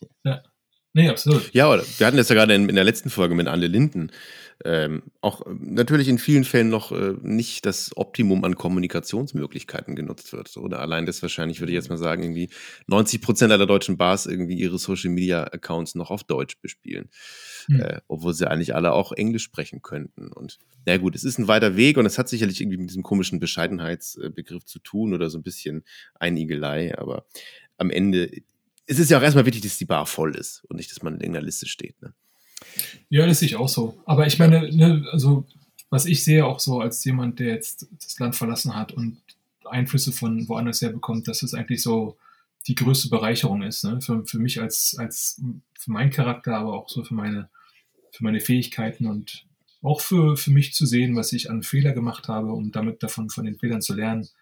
Ähm, sobald du, sobald du die, die, dein Haus verlässt und ähm, anfängst wandern zu gehen, da hast du Zeit, über solche Sachen nachzudenken und auch irgendwie äh, dir deine eigenen ähm, Fähigkeiten und auch Fehler bewusst zu werden. Und wenn, wahrscheinlich, wenn wir das mehr machen würden, oder, oder nicht mehr wir, sondern ihr, ähm, dann, dann wäre das wahrscheinlich auch ein, ein anderer Einfluss und äh, davon würde wahrscheinlich die ganze äh, Kultur oder Industrie auch äh, profitieren. Mhm. Ähm, ich, ich, ich, kann da, ich kann darüber gar nicht mehr viel sagen, ne, weil ich, ich, ähm, ich selber auch nicht auf, auf internationale Conventions gehe. Ich, ne, ich, mein Leben ist so, ich ne, sagen wir mal so, 70 Prozent ist mein Beruf und 30 Prozent ist meine Familie ne, oder und, und mein Privatleben. Und ich, ich lese nach wie vor noch Blogs und, und äh, äh, äh, so, gucke mir Sachen auf sozialen Medien an und ähm, gucke ab und zu mal in, in, in, in Online-Geschichten rein, aber so, ich habe, ist halt auch schwierig, man fühlt sich schon leicht abgeschnitten hier, ne? Und ähm, Echt? dadurch, dass ich, dass ich ähm, ähm, geografisch Ja, ja, ist schon klar. äh, ist, äh, am Ende trennt uns nur die räumliche Distanz. Nee, aber so, ich glaube, ja, also es ist schwierig für mich jetzt zu, zu, zu sehen, was, die, was das Gefühl ist zwischen Barkeepern. Wahrscheinlich mein Gefühl, mein Herz ist immer noch, äh, wenn ich an Frankfurt denke, denke ich an Frankfurt wahrscheinlich ähm, 2009. Ne, so. Mhm. Und, und ähm, Ja, jetzt laufen die in Frankfurt alle nur noch in Schwarz rum. Nur noch. ja, das habe ich schon, das sowas, sowas kriege ich mit, ne? das sieht man auf Fotos, aber ich weiß es nicht, ne? so, ähm, wie die Drinks gerade schmecken, kann ich dir nicht sagen. Ähm, aber ich bin mir sicher, bei, bei Gabel schmecken die noch in, fantastisch. Ähm, mit mit, mit äh, München bin ich auch ganz stark verbunden. Ähm, und ich bin mir auch sicher, dass die, dass die ähm, stark genug sind, um sich da irgendwie selbstbewusst zu bleiben. Aber da gibt es auch so dieses, diese Qualität, so dieses, man, man muss sich nicht unbedingt irgendwie mit, damit auseinandersetzen. Ne? Und jeder kümmert sich eher so um, um seins und ähm, macht es auch gut, aber keine Ahnung. Das ist auch nur eine eigene Schlussfolgerung. Ähm, ja, schade. Also, mir, mir fällt es auch auf. Ich meine, mir sind diese Listen nicht so wichtig. Das ist 50 besten der Basis, weil mir auch klar ist, dass da viel auch, das ist nur alles Politik und ja, du warst ja lange in einer Bar, also mit dem Everlay in einer Bar, in der die wirklich ganz vorne ein paar Jahre lang in dieser Liste mitgespielt yeah. hatten. Also was war irgendwie die Top-Platzierung? 14, 17 oder so? Also ihr wart ja richtig, richtig ähm, oben mit am Start. 14? Ne? Ja. ja. Und in dem Jahr, wo es Buck and Break, glaube ich, auf 12 war. Ah ja, ja, ja, ja, ja. Das heißt, du kennst es ja auch wirklich selber. Ich, weil ich erinnere mich noch, ich habe vor Jahren mal mit Maureen ein sehr schönes Interview geführt. Ähm, da hatte sie gesagt, dass damals in den ganz frühen Jahren das Staggerly auch einmal in dieser Liste genau. gewesen ist. 48, und, sie sagt, ja. und sie sagte halt, dieses Jahr, das sich dann quasi an die äh, Platzierung in der Liste anschloss, war das merkwürdigste Jahr ähm, im Stagger Lee, weil sie meinte, das war wirklich das eine Jahr, in dem auch immer wieder Gäste reinkamen, die ganz augenscheinlich nur wegen dieser Listenplatzierung ja. gekommen sind, äh, bei denen sie halt meinte, das waren dann eigentlich auch so die wenigen Gäste, bei denen du halt nur verlieren kannst. Ja äh, weil sie halt mit einer spezifischen Erwartungshaltung reinkommen und im ja. Prinzip nur so einen Katalog abarbeiten, was du alles falsch machen könntest. So. Genau. Und die ähm, klauen dir dann die, die Getränkekarten und die äh, Glühbirnen aus dem, aus dem Kronleuchter. Ja, ja Prost, genau. ähm, ja, so im, im, im Everley war das, äh, dem Inhaber war es unheimlich wichtig. Ne? Und hm. von, von einem, ich verstehe es auch von einem, von einem Standpunkt Ne, wenn der, der macht unheimlich viel, das ist, das ist ein sehr, ein sehr fleißiger Mann irgendwie. Der hat auch mittlerweile noch drei andere Läden aufgemacht und hat aber auch mit jedem Laden ein komplett anderes Konzept irgendwie angestrebt und ist mit jedem Laden auch ähm, enorm ähm, erfolgreich und hat, äh, hat wie keine andere das, das Bottle Cocktail ähm, Programm hier durchgefahren und okay. in, jedem, in jedem Kino, wo du reingehst, hast du seine Cocktails. Ne? Krass. Und wie geil wow. ist es denn? In jedem Kino und selbst bei uns hier in Frankston, in jedem Kino, gibt es Popcorn, scheiß Limonaden aus Dosen und Everly Negroni Old Fashion und Manhattan. Abgefahren, okay. Das ist total okay. Hammer. In, je, in, jedem Hotel, in, jedem, ähm, in jeder Minibar findest du jetzt ähm, Everly Cocktails. Das heißt, die Bars sind jetzt immer noch so ein Nebengeschäft wahrscheinlich. Die, die, das Everlay dient mehr als, als Flaggschiff oder das ja. ist so das Gesicht, ne? Und der hat ja, auch ja. da komplett renoviert und den Laden richtig, richtig toll gemacht. Ähm, aber der hat seine Eisgeschichte, ne? Du siehst auch selbst im, im, in allen großen Läden, das Birdie, was ja auch ein, ein, hm. echt ein toller Laden ist, die haben sein Eis und im Black Pearl haben die sein Eis und alle benutzen sein Eis ähm, in seinen im, im Heartbreaker, das ist so eine 70er ähm, Divebar-Nummer mit Jukebox und Shots, Bier und Bottle Cocktails. Das heißt, jeder, jedes Getränk dauert maximal 30 Sekunden, mhm. Mhm. kostet relativ viel Geld und der Laden ist immer voll und jeder hat, das ist so ein bisschen wie das Boilermann, vor, vor, falls ich mich noch recht erinnere, vor, vor zehn Jahren, wo als es so aufgemacht hat, 2011, 12 oder immer, so. Immer, wenn du rein mhm. bist, knallst da. Es war immer mhm. super Stimmung und der Laden brummt total. Und da hat er noch einen anderen Laden aufgemacht. Ähm, das ist so eher so ähm, New York Steakhouse-mäßig. Ähm, auch richtig, richtig vernünftig. Und äh, jetzt hat er noch eine, einen Laden aufgemacht, nur um seine Großmutter äh, zu ehren. Äh, so ein New York it, äh, it, Italian Restaurant. Ähm, Aber wenn man, wenn man da so äh, krass drauf schielt, eben in solchen Listen oder Awards-Formaten aufzutauchen und das irgendwie beim Team auch so präsent ist, das erzeugt ja schon einen wie soll man das sagen, einen äh, sehr schwierigen, so abstrakten emotionalen Druck, weil es ja im Prinzip hm. eine Sache ist, bei der du jetzt nicht wirklich objektiv bestimmte Dinge erledigen kannst, um dem auch zu genügen. Ne? Weil am Ende ähm, begibst du dich auf ein Terrain, bei dem doch immer noch subjektive oder höchstens so intersubjektive Auffassungen irgendwelcher Leute die Entscheidungen dann aus, also die Entscheidung ergeben, die halt irgendwo nominieren oder abstimmen. Ne? Also es ist ja absolut. Ne? Und das, das ist, finde ich, ist ein schwieriges äh, Terrain für die Mitarbeiter dann tatsächlich. Ne? Ja, ich meine, absolut. Da sind ganz viele Thematiken dran äh, beteiligt. Also zum einen ist es Politik, aber es ist auch so, ne, so, ein, so, so ein Konzept jetzt und die meisten Bars sind ja auch Konzeptbars. Und dieses ein Konzept, das wird aus der Zeit geraten. Ne? Und das ist ein Konzept wie es Milk and Honey damals, was dann Everly ja quasi auch wurde. Das hat irgendwann auch mal sein, das ist dann irgendwann auch, ne, Leute haben es dann sich auch satt gesehen. Ne? Also das ist dann auch so ein Pre-Prohibition-Laden hat sich einfach, muss sich keiner mehr angucken. Und dann gibt es Konzepte jetzt Ja, wie, wie also das Reh. nur ganz, ganz oder- wenigen Leuten gelingt das, dass es wirklich lange bleibt. Ne? Entschuldigung. Ja, oder dann, trotzdem, die haben auch ständig, die verändern auch ständig was dran. Ne? Und die haben Das stimmt, dann, ja. Ja, Und da gibt es dann auch immer eine Weiterentwicklung. Und für Michael die Weiterentwicklung war, dass er halt neue Läden aufgemacht hat, die aber dann halt auf, auf so einem Level auch gar keine Rolle spielen. Ne? Aber was, was- worauf ich eigentlich hinaus wollte am Anfang, ist, dass er quasi dieses, diese, diese Ranking im, in den 50ern, dass er die quasi genutzt hat, irgendwie um, um halt irgendwelche Endorsements zu bekommen, ne? Und auch Leute, Mhm. äh, Leute ranzugehen und sagen, hey, ich bin Michael aus dem Everly, ich habe ich, ne, Nummer 14, Nummer 15, was auch immer. Mhm. Und was er ja immer noch machen kann, ne? Das heißt ja nicht, dass Klar, es nicht mehr, das nicht mehr nutzt, ist. nutzt sich ja nicht das ab. Ding ist, die, Ja. die Qualität, der Drink ist immer noch genauso gut, ne? Der Service ist Mhm. genauso gut. Das, das, äh, das Training im, im Everley war enorm, ne? Also es wird, wird sich nie verändern. Das ist im Prinzip immer noch Sascha Petruska. Das ist immer noch genauso, wie es im, im Atterboy läuft. Und Ja. jeder Drink hat die gleiche Qualität. Das Eis ist der Hammer.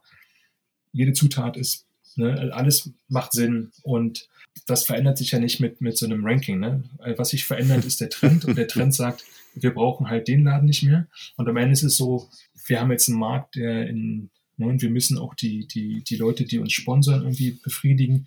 Und der asiatische Markt vergrößert sich, der südamerikanische Markt vergrößert sich. Und am Ende, wir müssen jetzt drei von dort und vier von hier. Und das muss alles irgendwie schön irgendwie verteilt sein. Und am Ende fällt Klar, schlägt fällt sich voll in den Ware ab. Listen nieder, das ist richtig. Mhm. Genau, und am Ende So, fällt deine Bar raus. Und es hat nichts damit zu tun. Ist ja nicht so, dass deine Bar scheiße läuft oder dass ne, am Ende das Everly macht ne, mehr Umsatz, als es je gemacht hat. Und der Service ist immer noch genauso gut. Und die, die Barkeeper sehen sogar noch besser aus als vor zehn Jahren. Ähm, aber, Ah, ich glaube, ist die halt sahen vor mehr- 10 Jahre besser aus, habe ich gehört. aber es ist nicht mehr so relevant, wenn es ums, ums Konzept geht. Ne? Und es ist auch Mhm. nicht so relevant und interessant für, für, für die Spirituoseindustrie zu sagen, wir, ne, wir sind jetzt auch im Everlay, ne? sondern die sind dann, die wollen dann halt eher in einem Laden sein, der halt irgendwie vor zwei Jahren aufgemacht hat und der sich jetzt irgendwie ein neues Konzept entwickelt hat und wo Ja, sich da irgendwas entwickelt, ich. was Ja, auch und international gerade, gerade der heiße Scheiß ist. Ja. Ja, ja. Ganz ja, genau, ne? natürlich. Und das macht ja auch für, für, für die Sinn, weil wenn du überlegst, wenn du dir anguckst, wie diese die Spirituosenindustrie arbeitet, da gibt es ja auch immer neues Personal und die müssen sich dann auch irgendwie profilieren und die können natürlich nicht die gleichen Karten aus dem Hut ziehen, die sie, ne, ihr Vorgänger aus dem Hut gezogen das haben. stimmt. Sondern stimmt. Die müssen ja, Ja. auch irgendwie immer, ne, ich habe jetzt neue Connection und da passiert was Neues. Und am Ende ist das ja nun natürlich, in, in, in jeder Industrie verändern sich solche Sachen und in jeder Industrie muss es ein Wachstum und eine Veränderung geben. Ne? Und ähm, das Le Lion in Hamburg ist immer noch eine der besten Bars der Welt. Nur dass Meyer halt wahrscheinlich politisch und, und, und auch ähm, von, von der Kommunikation halt eine andere, andere Schiene läuft jetzt. Und ähm, da hat sich nichts an der Qualität verändert. Der Laden ist immer noch, der wird, wird wahrscheinlich noch besser sein, als er damals war. Ähm, obwohl das, das Öffnungsteam war natürlich schon eine ganz, ganz schön heiße Nummer da mit dem war, schon, war schon stramm. mit- ja. Stramm Roman Gonzalo und der Kappes. ja. Das ist schon ganz, das war schon ganz schön Das sexy. war eine Ähm, Equipe damals. und das, das, ja, ja. das, das, auch der Laden damals, das war, als ich ja im Rheingold war, die, das hast du, da hast du gehört in Berlin, wenn dort die Tür aufgemacht wurde, hast du das gespürt in Berlin, wenn, wenn der Mhm. das Leon aufgemacht hat am Abend. Das war schon, Hm, die hm. Energie kam aus Hamburg da und, ähm, und danach, oder ja, und davor auch äh, aus dem Biancalani in, in Frankfurt. Ähm, das waren schon immer so, da waren so, da hast du das Gefühl, da gab es dann eine Bar hier und eine Bar da und das war dann so, da hast du so ein, Absolut. Ja, ja. Hat's stimmt. geflittert. War schon eine geile Zeit. Und Ne? umgekehrt ist es wahrscheinlich trotzdem so, dass in dem Moment, wo du mal diese, diese, meinetwegen, wir haben uns jetzt so dran festgebissen, dann bleiben halt dabei, so eine World's 50 Best Liste verlässt, weil du halt einfach nicht mehr drin auftauchst. So, das glaube ich auch häufig dann aber auch so eine Art Befreiung ist, wenn du weiterhin die Qualität anbietest, die du selbst von dir erwartest und, und was dich glücklich macht und die gleichen oder bessere Umsätze als vorher. So, dann lernst du wahrscheinlich irgendwann, wenn du ein bisschen abgekochter und erfahrener bist und Genau. einfach so ein bisschen, einfach ein bisschen, paar mehr, äh, paar mehr Kerben äh, äh, in der Axt sozusagen, sagst, okay, cool, war wichtig und, und äh, in dem Moment halt auch ein wahnsinnig äh, richtiges, wichtiges Tool für mich, was ich benutzt habe, aber irgendwann emanzipiert man sich wahrscheinlich davon. Ja, total. Mhm. Ähm, Mhm. Ja. Und bleibt, Und ich glaube, so muss man das auch cooler. be- betrachten. Ne? Also absolut. Ich glaube, das ist dann auch die gesündeste Herangehensweise. Ähm, da irgendwie ständig versuchen, dem irgendwie hinterher zu rennen, macht keinen Sinn, weil dann verlierst du das eigentliche Ziel aus dem Augen. Und das Voll. Ziel ist eigentlich, den, den Gast zu, zu, ähm, zu bespielen und da irgendwie eine gute Zeit zu haben und äh, Umsätze zu machen und am Leben zu bleiben, der Fa- Familie zu ernähren. Ähm, Also ist sogar mir wichtig, das zu sagen, bevor wir zum Schluss kommen, als jemand, der ja sozusagen auch Awards verleiht jedes Jahr. Ähm, ich glaube, es ist nie gut oder ratsam, wenn man sich das sozusagen als Unternehmer oder Barbetreiberin irgendwie auf die Fahnen schreibt. Ich möchte jetzt irgendwie in den nächsten fünf Jahren in irgendeiner Liste stehen und einen Preis gewinnen. Ich glaube, es ist Ja. nie gut. Ähm, Ja. Wenn es passiert, sollte man es eben immer als einen teilweise extrem nützlichen Benefit betrachten. Ja. Also wir, wir kriegen das ja auch von unseren Awards mit, dass gerade die Bar, die in Deutschland als Bar des Jahres ausgezeichnet wird, auch weil es halt in vielen Tageszeitungen mittlerweile steht, dass die wirklich in den Monaten danach einfach richtig krass merken, da kommen Leute, viel mehr Ja. Leute, weil sie gesehen haben, ah, das soll die beste Bar in Deutschland sein. Ähm, aber ich, es ist nie gut, glaube ich, darauf zuzusteuern, also diesen Benefit davon mitzunehmen. Ja. Und ich glaube, man erreicht ihn auch wirklich mehr, wenn man seinen Laden mit einer gewissen gelassenen Selbstverständlichkeit betreibt. Ja. Ähm, aber wenn man es krampfhaft versucht, äh, ist es, glaube ich, kein guter Weg Ja, und äh, vor allem, für, für, die, für die. Zeit danach. Und vor allem, wenn du dann, also wenn es funktioniert, ne, wenn man solche Awards gewinnt, dann ist das Aller, Allerwichtigste, du bist ja nirgendwo angekommen in dem Moment. Ja, Nee, ist ja eben. nichts, das ist ja nichts Ja. offiziell, wo du sagst, jetzt kann ich mich zurücklehnen, sondern in Wirklichkeit Ja. ist es so, dass es von dem Tag an eigentlich nur noch schwerer für dich wird. Ja, Voll. ja, genau. Weil es offiziell ist und das, was du gesagt hast, Nils, so äh, viel mehr Leute mit einer vielleicht schon völlig übersteigerten Erwartungshaltung plötzlich bei dir über die Schwelle treten. So. Ja. Ähm, Und dementsprechend ist es auch nicht so, okay, wir müssen dafür arbeiten, alle haben dafür gearbeitet, High Five weiter, sondern das ist tatsächlich Ja, ja. dann auch, also auch ein, auch wenn man bei so etwas etwas gewinnt, ist es so, dass man das irgendwie anmoderieren muss und auch irgendwie für sich selbst und seine Mitarbeiter einordnet. Ne? Also nochmal verschärft gesagt, wenn deine Bar erst nach einem Preis jeden Abend voll ist, ist es eigentlich keine wirklich gute Bar. Nee. So sieht's aus, ey. So sieht's aus. Word. Ja, Mann. Jakob, du hast vorhin gesagt, du trinkst gar nicht mehr so viel oder nur selten, ne? Trinkst Nee. nur selten. Guck mal, was ich was am häufigsten trinke, ist das hier. Non-alkoholisch. Und da hat sich der Markt hier auch enorm verändert. Mind your head heißt das Zeug. Mind Your Head ist ein alkoholfreies IPA oder was ist das? Genau, alkoholfreies XPA. XPA. Ähm, das heißt, es schmeckt, es schmeckt wie Bier. Geil. Es schmeckt wie Bier. Aber wenn du, wenn du was trinkst, äh, welcher eine Drink kommt denn dann noch ins, äh, ins Glas im Hause Etzold? Ähm, wenn ich ein Getränk jetzt haben würde, wäre es wahrscheinlich der Waldorf. Ah, äh, musst du mir helfen. Bourbon Manhattan mit einem Splash Absinthe. Ah, ach so nennt man den. Das trinke ich fast immer, wenn ich mal im Beckett's Kopf bin. Ja, das nennt man Waldorf. Auch super. Laden. Okay. Das wird Ja, sich lo- der ist auch sowieso. So, ey, der wird sich die, das bestimmt auch, ja, da weiß ich gar nicht, was ich sagen soll. Hammer, Hammer Qualität. Hat sich auch, ähm, da war nie, es war immer nur gut. Das ist, eine, das ist genau einer dieser Läden, ne? die völlig unaufgeregt Ja. einfach jeden Abend kn knüppelhart abliefern. Auch da, auch da, wenn wir bei den Awards gerade waren, muss man auch diesen wunderbaren Moment mit Oliver Eber, das muss er, glaube ich, 2018 gewesen sein. Da hat er ja den, den Award zum zweiten Mal, übrigens als einziger bislang. Damals hieß es noch Mixologe des Jahres bekommen, also heute nennen wir es ja Bartender des Jahres. Aber er hat den Award bekommen, war davon ein wenig überrascht. und ging auf die Bühne mit den Worten, es kann sich nur um ein Missverständnis handeln. Keine der Marken, die hier heute Abend als Sponsoren stehen, äh, haben wir bei uns in der Bar. Ach, Das fand ich herrlich. sehr schön. Das waren Olivers erste Worte. Hammer. Ja, dem, kleine, ja, Hut ab. Großer, großer, großer Typ, ey. Beide, Oliver und Christina, die beiden Betreiber, äh, Total, großartige ja. Menschen, die einen wunderbaren Ja. Ort da geschaffen haben. Der schon, ich glaube, mittlerweile 17 Jahre alt ist. Ja, spitze. Die waren ganz häufig, und das ist meine, das, da bin ich groß geworden, das ist meine, meine Hut. Ähm, das fand ich toll, dass da auch ein Laden und ähm, auch Ricardos ähm, immer treu. Das, das, das ist meine, meine Ecke. Und die beiden Läden Ja. sind auch, die vermisse ich. Da werde ich auch mal vorbei ähm, schauen, wenn ich nächstes Mal da bin.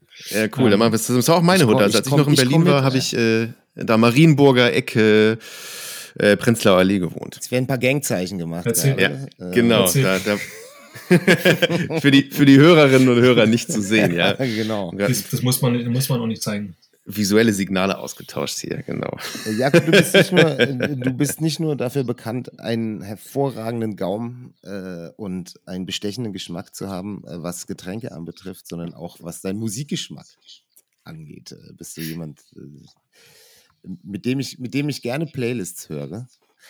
Äh, und dementsprechend die zweite Frage, die wir am Ende immer stellen an unsere Gäste. Äh, der Waldorf ist gerührt und zwar perfekt on point. Äh, steht in seiner ganzen Pracht vor dir. Was für ein Track muss dazu laufen? Lou Reed. Yeah. Ähm, Ah, ich, ich schließe schon mal die Augen und stelle mir das Szenario vor. Lou Reed und das war Jersey und zwar ähm, Coney Island Baby. Und es ist der Song, den du im Frühjahr hören kannst, wenn du mit dem Auto fährst und du traust dich zum ersten Mal wieder das Fenster aufzumachen. Im Sommer auch, wenn die Sonne reinprallert und du Aircondition irgendwie ganz hoch läuft und trotzdem das Fenster aufmachst.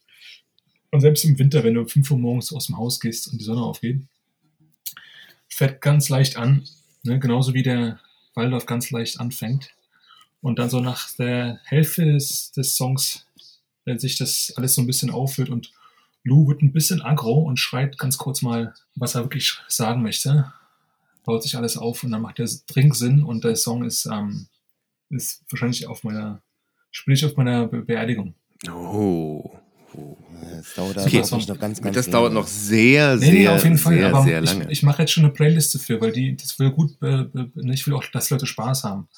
Ähm, Ja, das ist so ähnlich wie mit den großen Zeitungsredaktionen, die halt so Nachrufe auf ziemlich viele Menschen schon in der Schublade liegen haben und dann einfach immer noch, wenn dann, wenn dann der Tod eintritt, werden sie noch um so ein paar kleine äh, tagesaktuelle Nuancen ergänzt und dann kann man Super. sie halt auch eine Stunde später drucken. Ja, klar. nee, ich finde es auch Vorbereitung. äh, enorm wichtig, dass ich die Playliste mache und nicht jemand anders. Ja, das kann ja, nur in die Hose da gehen. können so viele Fehler ja. gemacht. Genau. Ja, genau. ja, ja, ja. Furchtbar. Ähm, ich habe nichts geplant, das war nicht, nicht falsch verstehen. Okay, aber, ich ähm, mache hier ein gerade super mach einen Terminblock an mich selbst für morgen. Sup- super Song, ähm, super Getränk, super Getränk. Ähm, und äh, ich freue mich schon, wenn wir äh, zusammen entweder beim nächsten BCB oder wenn auch immer ähm, einen heben können. Der ich nächste BCB ist ja auch gar nicht mehr so weit hin tatsächlich. Nee, Ne, Jetzt, und jetzt haben wir schon Ich Juli. kann ja wieder reisen und ich äh, vermisse meine Familie und meine guten Freunde auch sehr. Ähm, und ähm, das da juckt's mir schon unter den, unter den Fingern. Uh. Ähm, Dann trinken wir einen Waldorf zusammen. Ja, so ein Splash Vielleicht der Imbeckets passt. Kopf. Genau. Ja, da, da würde ich mich freuen. Oder beim Gonzalo. Ich muss, Gonzalo ist Ja. äh, zweite Heimat. Läuft. Ich komme überall hin mit Ehrensache. Ja. Super. Du, ich habe ja auch wirklich, weißt du, was das Ding ist, dass die, die Tickets, wahrscheinlich, was ich wirklich machen werde und wo ich euch beide gerne und jeder, der zuhört, einladen will, die Tickets von Melbourne nach München sind um 600 Dollar günstiger als die von Melbourne nach Berlin. Das heißt, ich fliege wahrscheinlich nach München und bleibe zwei Tage beim Klaus und veranstalte beim Klaus ähm, eine kleine Überraschungsparty für mich selbst. Vernünftig. Um mich selbst zu überraschen. Da musst du aber sehr überrascht Und, tun in dem ähm, Moment, wo die Party losgeht. Und ich, Also, ich ne? stehe hinter Plattentellern und ähm, mache ein paar Getränke ähm, mit Klaus und für Klaus. Und ähm, ich versuche so viele Leute wie möglich vielleicht. Äh, ich würde es wahrscheinlich nicht machen, wenn der BCB läuft, weil dann hat wahrscheinlich jeder ein bisschen viel zu tun. Äh, vielleicht eine Woche davor oder so. Aber ich lasse euch, ich lasse, ich sag Bescheid. Liebe Zuhörer und Zuhörerinnen, solltet ihr am ersten Messetag des diesjährigen Barkonvents Berlin sehr viele Leute, also in dem Moment, wo es eigentlich erst losgehen soll, sehr viele Leute schon mit Sonnenbrillen sehen, dann liegt es daran, dass wir alle mit Jakob äh, in der Goldenen Bar in München gefeiert haben am Tag oder zwei Tage zuvor und wir uns noch in der Rekonvaleszenz befinden werden. Kleine Drohung schon mal an alle da draußen. Und auf jeden Fall wird Gabriel Down zu den Leuten mit Sonnenbrille gehören. Das verspreche ich jetzt Das, schon. ist, das bin ich meinem Freund Jakob schuldig. Genau. ich muss mich am, an den Tagen davor noch um diese Verleihung dieser komischen Awards kümmern. Ja, ist kein Ich Problem. komm, Das Papi, kriegen wir sehr schon- wir Wahrscheinlich, wahrscheinlich auch eine Sonnenbrillepflicht dann irgendwann. Naja, cool. Jakob. Es war ey, schön, euch ähm, gesehen zu haben, Jungs. und gehört. Und ich hoffe, ich hoffe, es war für viele Menschen, die sich das angehört haben, auch ähm, genauso schön und interessant wie für uns, diese Geschichten äh, vom, vom ander, von der anderen Seite des Planeten zu hören, wo da am Ende eben doch vieles irgendwie vielleicht immer so ein Quäntchen anders funktioniert. Ich fand es mega spannend und auch unterhaltsam, das mal alles so von dir präsentiert zu bekommen, Jakob. Hat auch, glaube ich, jetzt tatsächlich den, äh, den Rekord gebrochen. Ich glaube, es ist unser längster Podcast. Das ist unsere längste Folge unsere längste bislang. Folge, die wir Ja. Ich dachte, das sollten zwei Stunden werden. Nee, da tasten wir uns noch ran. Da gibt es dann Okay. vielleicht in der Mitte eine, so eine Verschnaufpause. Alles gut. Nee, mir, mir, Eine ich habe jetzt auch weiter weitergequatscht. Ich habe ähm, sehr viel Spaß euch. Das ist ja immer das Problem mit den Leuten, mit denen wir hier im Podcast sprechen dürfen. Äh, könnte man ja, wenn man gemeinsam am Tresen, Tresen säße, könnte man ja, könnte man ja ganze Abende oder Wochen füllen tatsächlich. Äh, Aber natürlich für die Aber- Hörer ist es eine andere Nummer. die Leute, die Leute haben ja keine, die Leute haben ja keine Geduld mehr. Ja. Die Leute wollen ja alles in 30 Minuten oder 20 Ja, Minuten und aufs Brot die geschmiert bekommen. sind jetzt wahrscheinlich auch schon ganz Gerade erschöpft. die jungen Leute. St- stehen jetzt, stehen jetzt seit anderthalb Stunden auf dem Stepper. Die, die müssen wir jetzt langsam unter die Dusche lassen. müssen langsam die Bar mise en place machen. Fair enough. Ey, Jakob, Alright, Boys. vielen, vielen, vielen, vielen Dank, dass du dir die Zeit genossen hast, äh, genommen hast. Ich habe es sehr genossen, so wollte ich sagen. Freudsche Fehlleistung. Ähm, dich zu sehen und zu hören und kannst schon kaum abwarten. Ja, ich auch nicht. Ja, ich auch nicht. Wenn Ich endlich. Herbst, Herbst in Deutschland und wieder Frühling in Australien ist und du den Weg zu uns Herrlich. findest.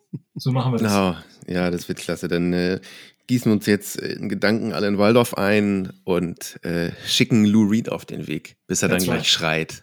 Ja, Und right. Jakob, ey, nur Liebe Aber nach er schreit ganz Australien. sanft. Er schreibt Genau, ganz sanft. nat- Er schreit so sanft, genau wie der Absinth. Also Jakob, ganz viel Liebe nach Australien. Liebe ist da nicht zurück. Ähm, dann Bleib sauber hoffentlich, und bleib gesund. das tun wir und dann bis bald. Ja, Cheers! Ciao, ciao. ciao. You know, man, when I was a young man in high school, you believe it or not, I wanted to play football for the coach. And all those older guys, they said that he was mean and cruel, but you know, I want to play football for the coach.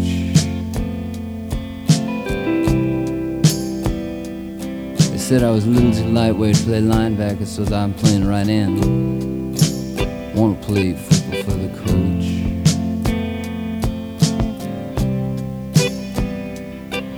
Cause you know someday, man, you gotta stand up straight unless you're gonna fall. Then you're going to die.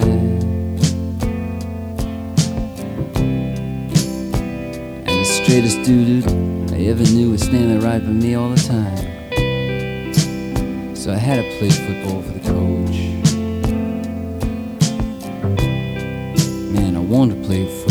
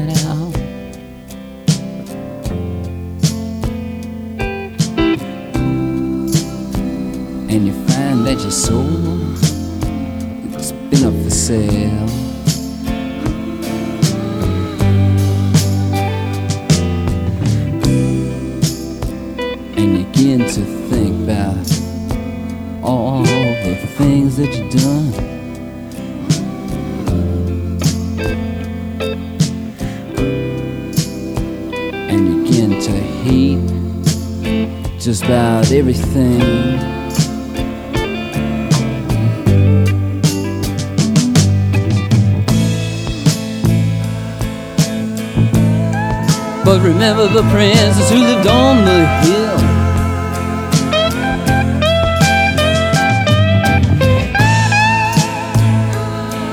Who loved you even though she knew you was wrong.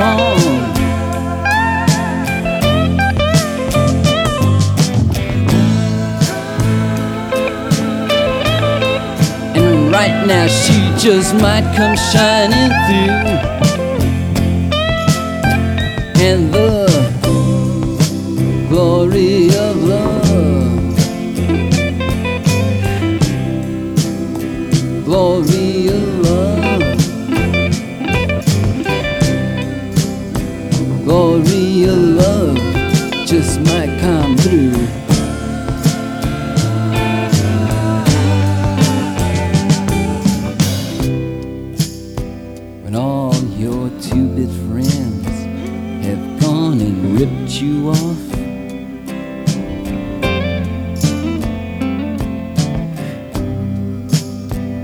They're talking behind your back saying, man, you're never gonna be no human being.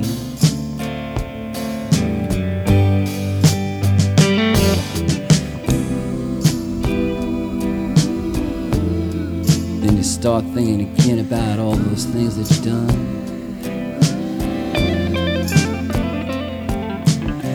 And who it was, and what it was, and all the different things you made, every different scene.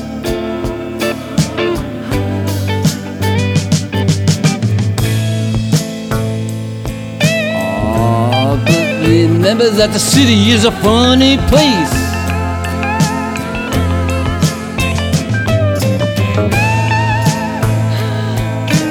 Something like a circus or a zoo.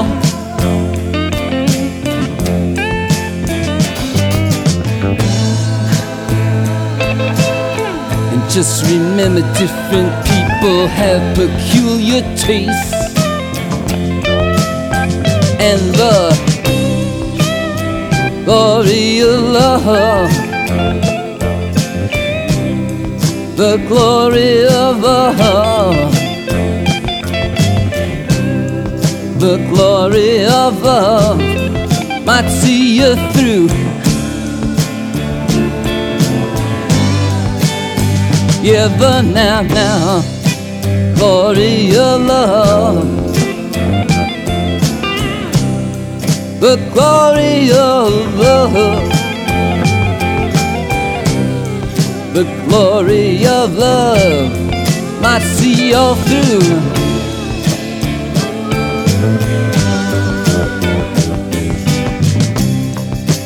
Glory of love. Uh huh, huh. The glory of love. Glory of love. Glory of love. Glory of love now. Glory of love now. Glory love now, now, now. Glory of love. Glory love, give it to me now. Glory of love, I see you through. Oh, my Coney Island baby now.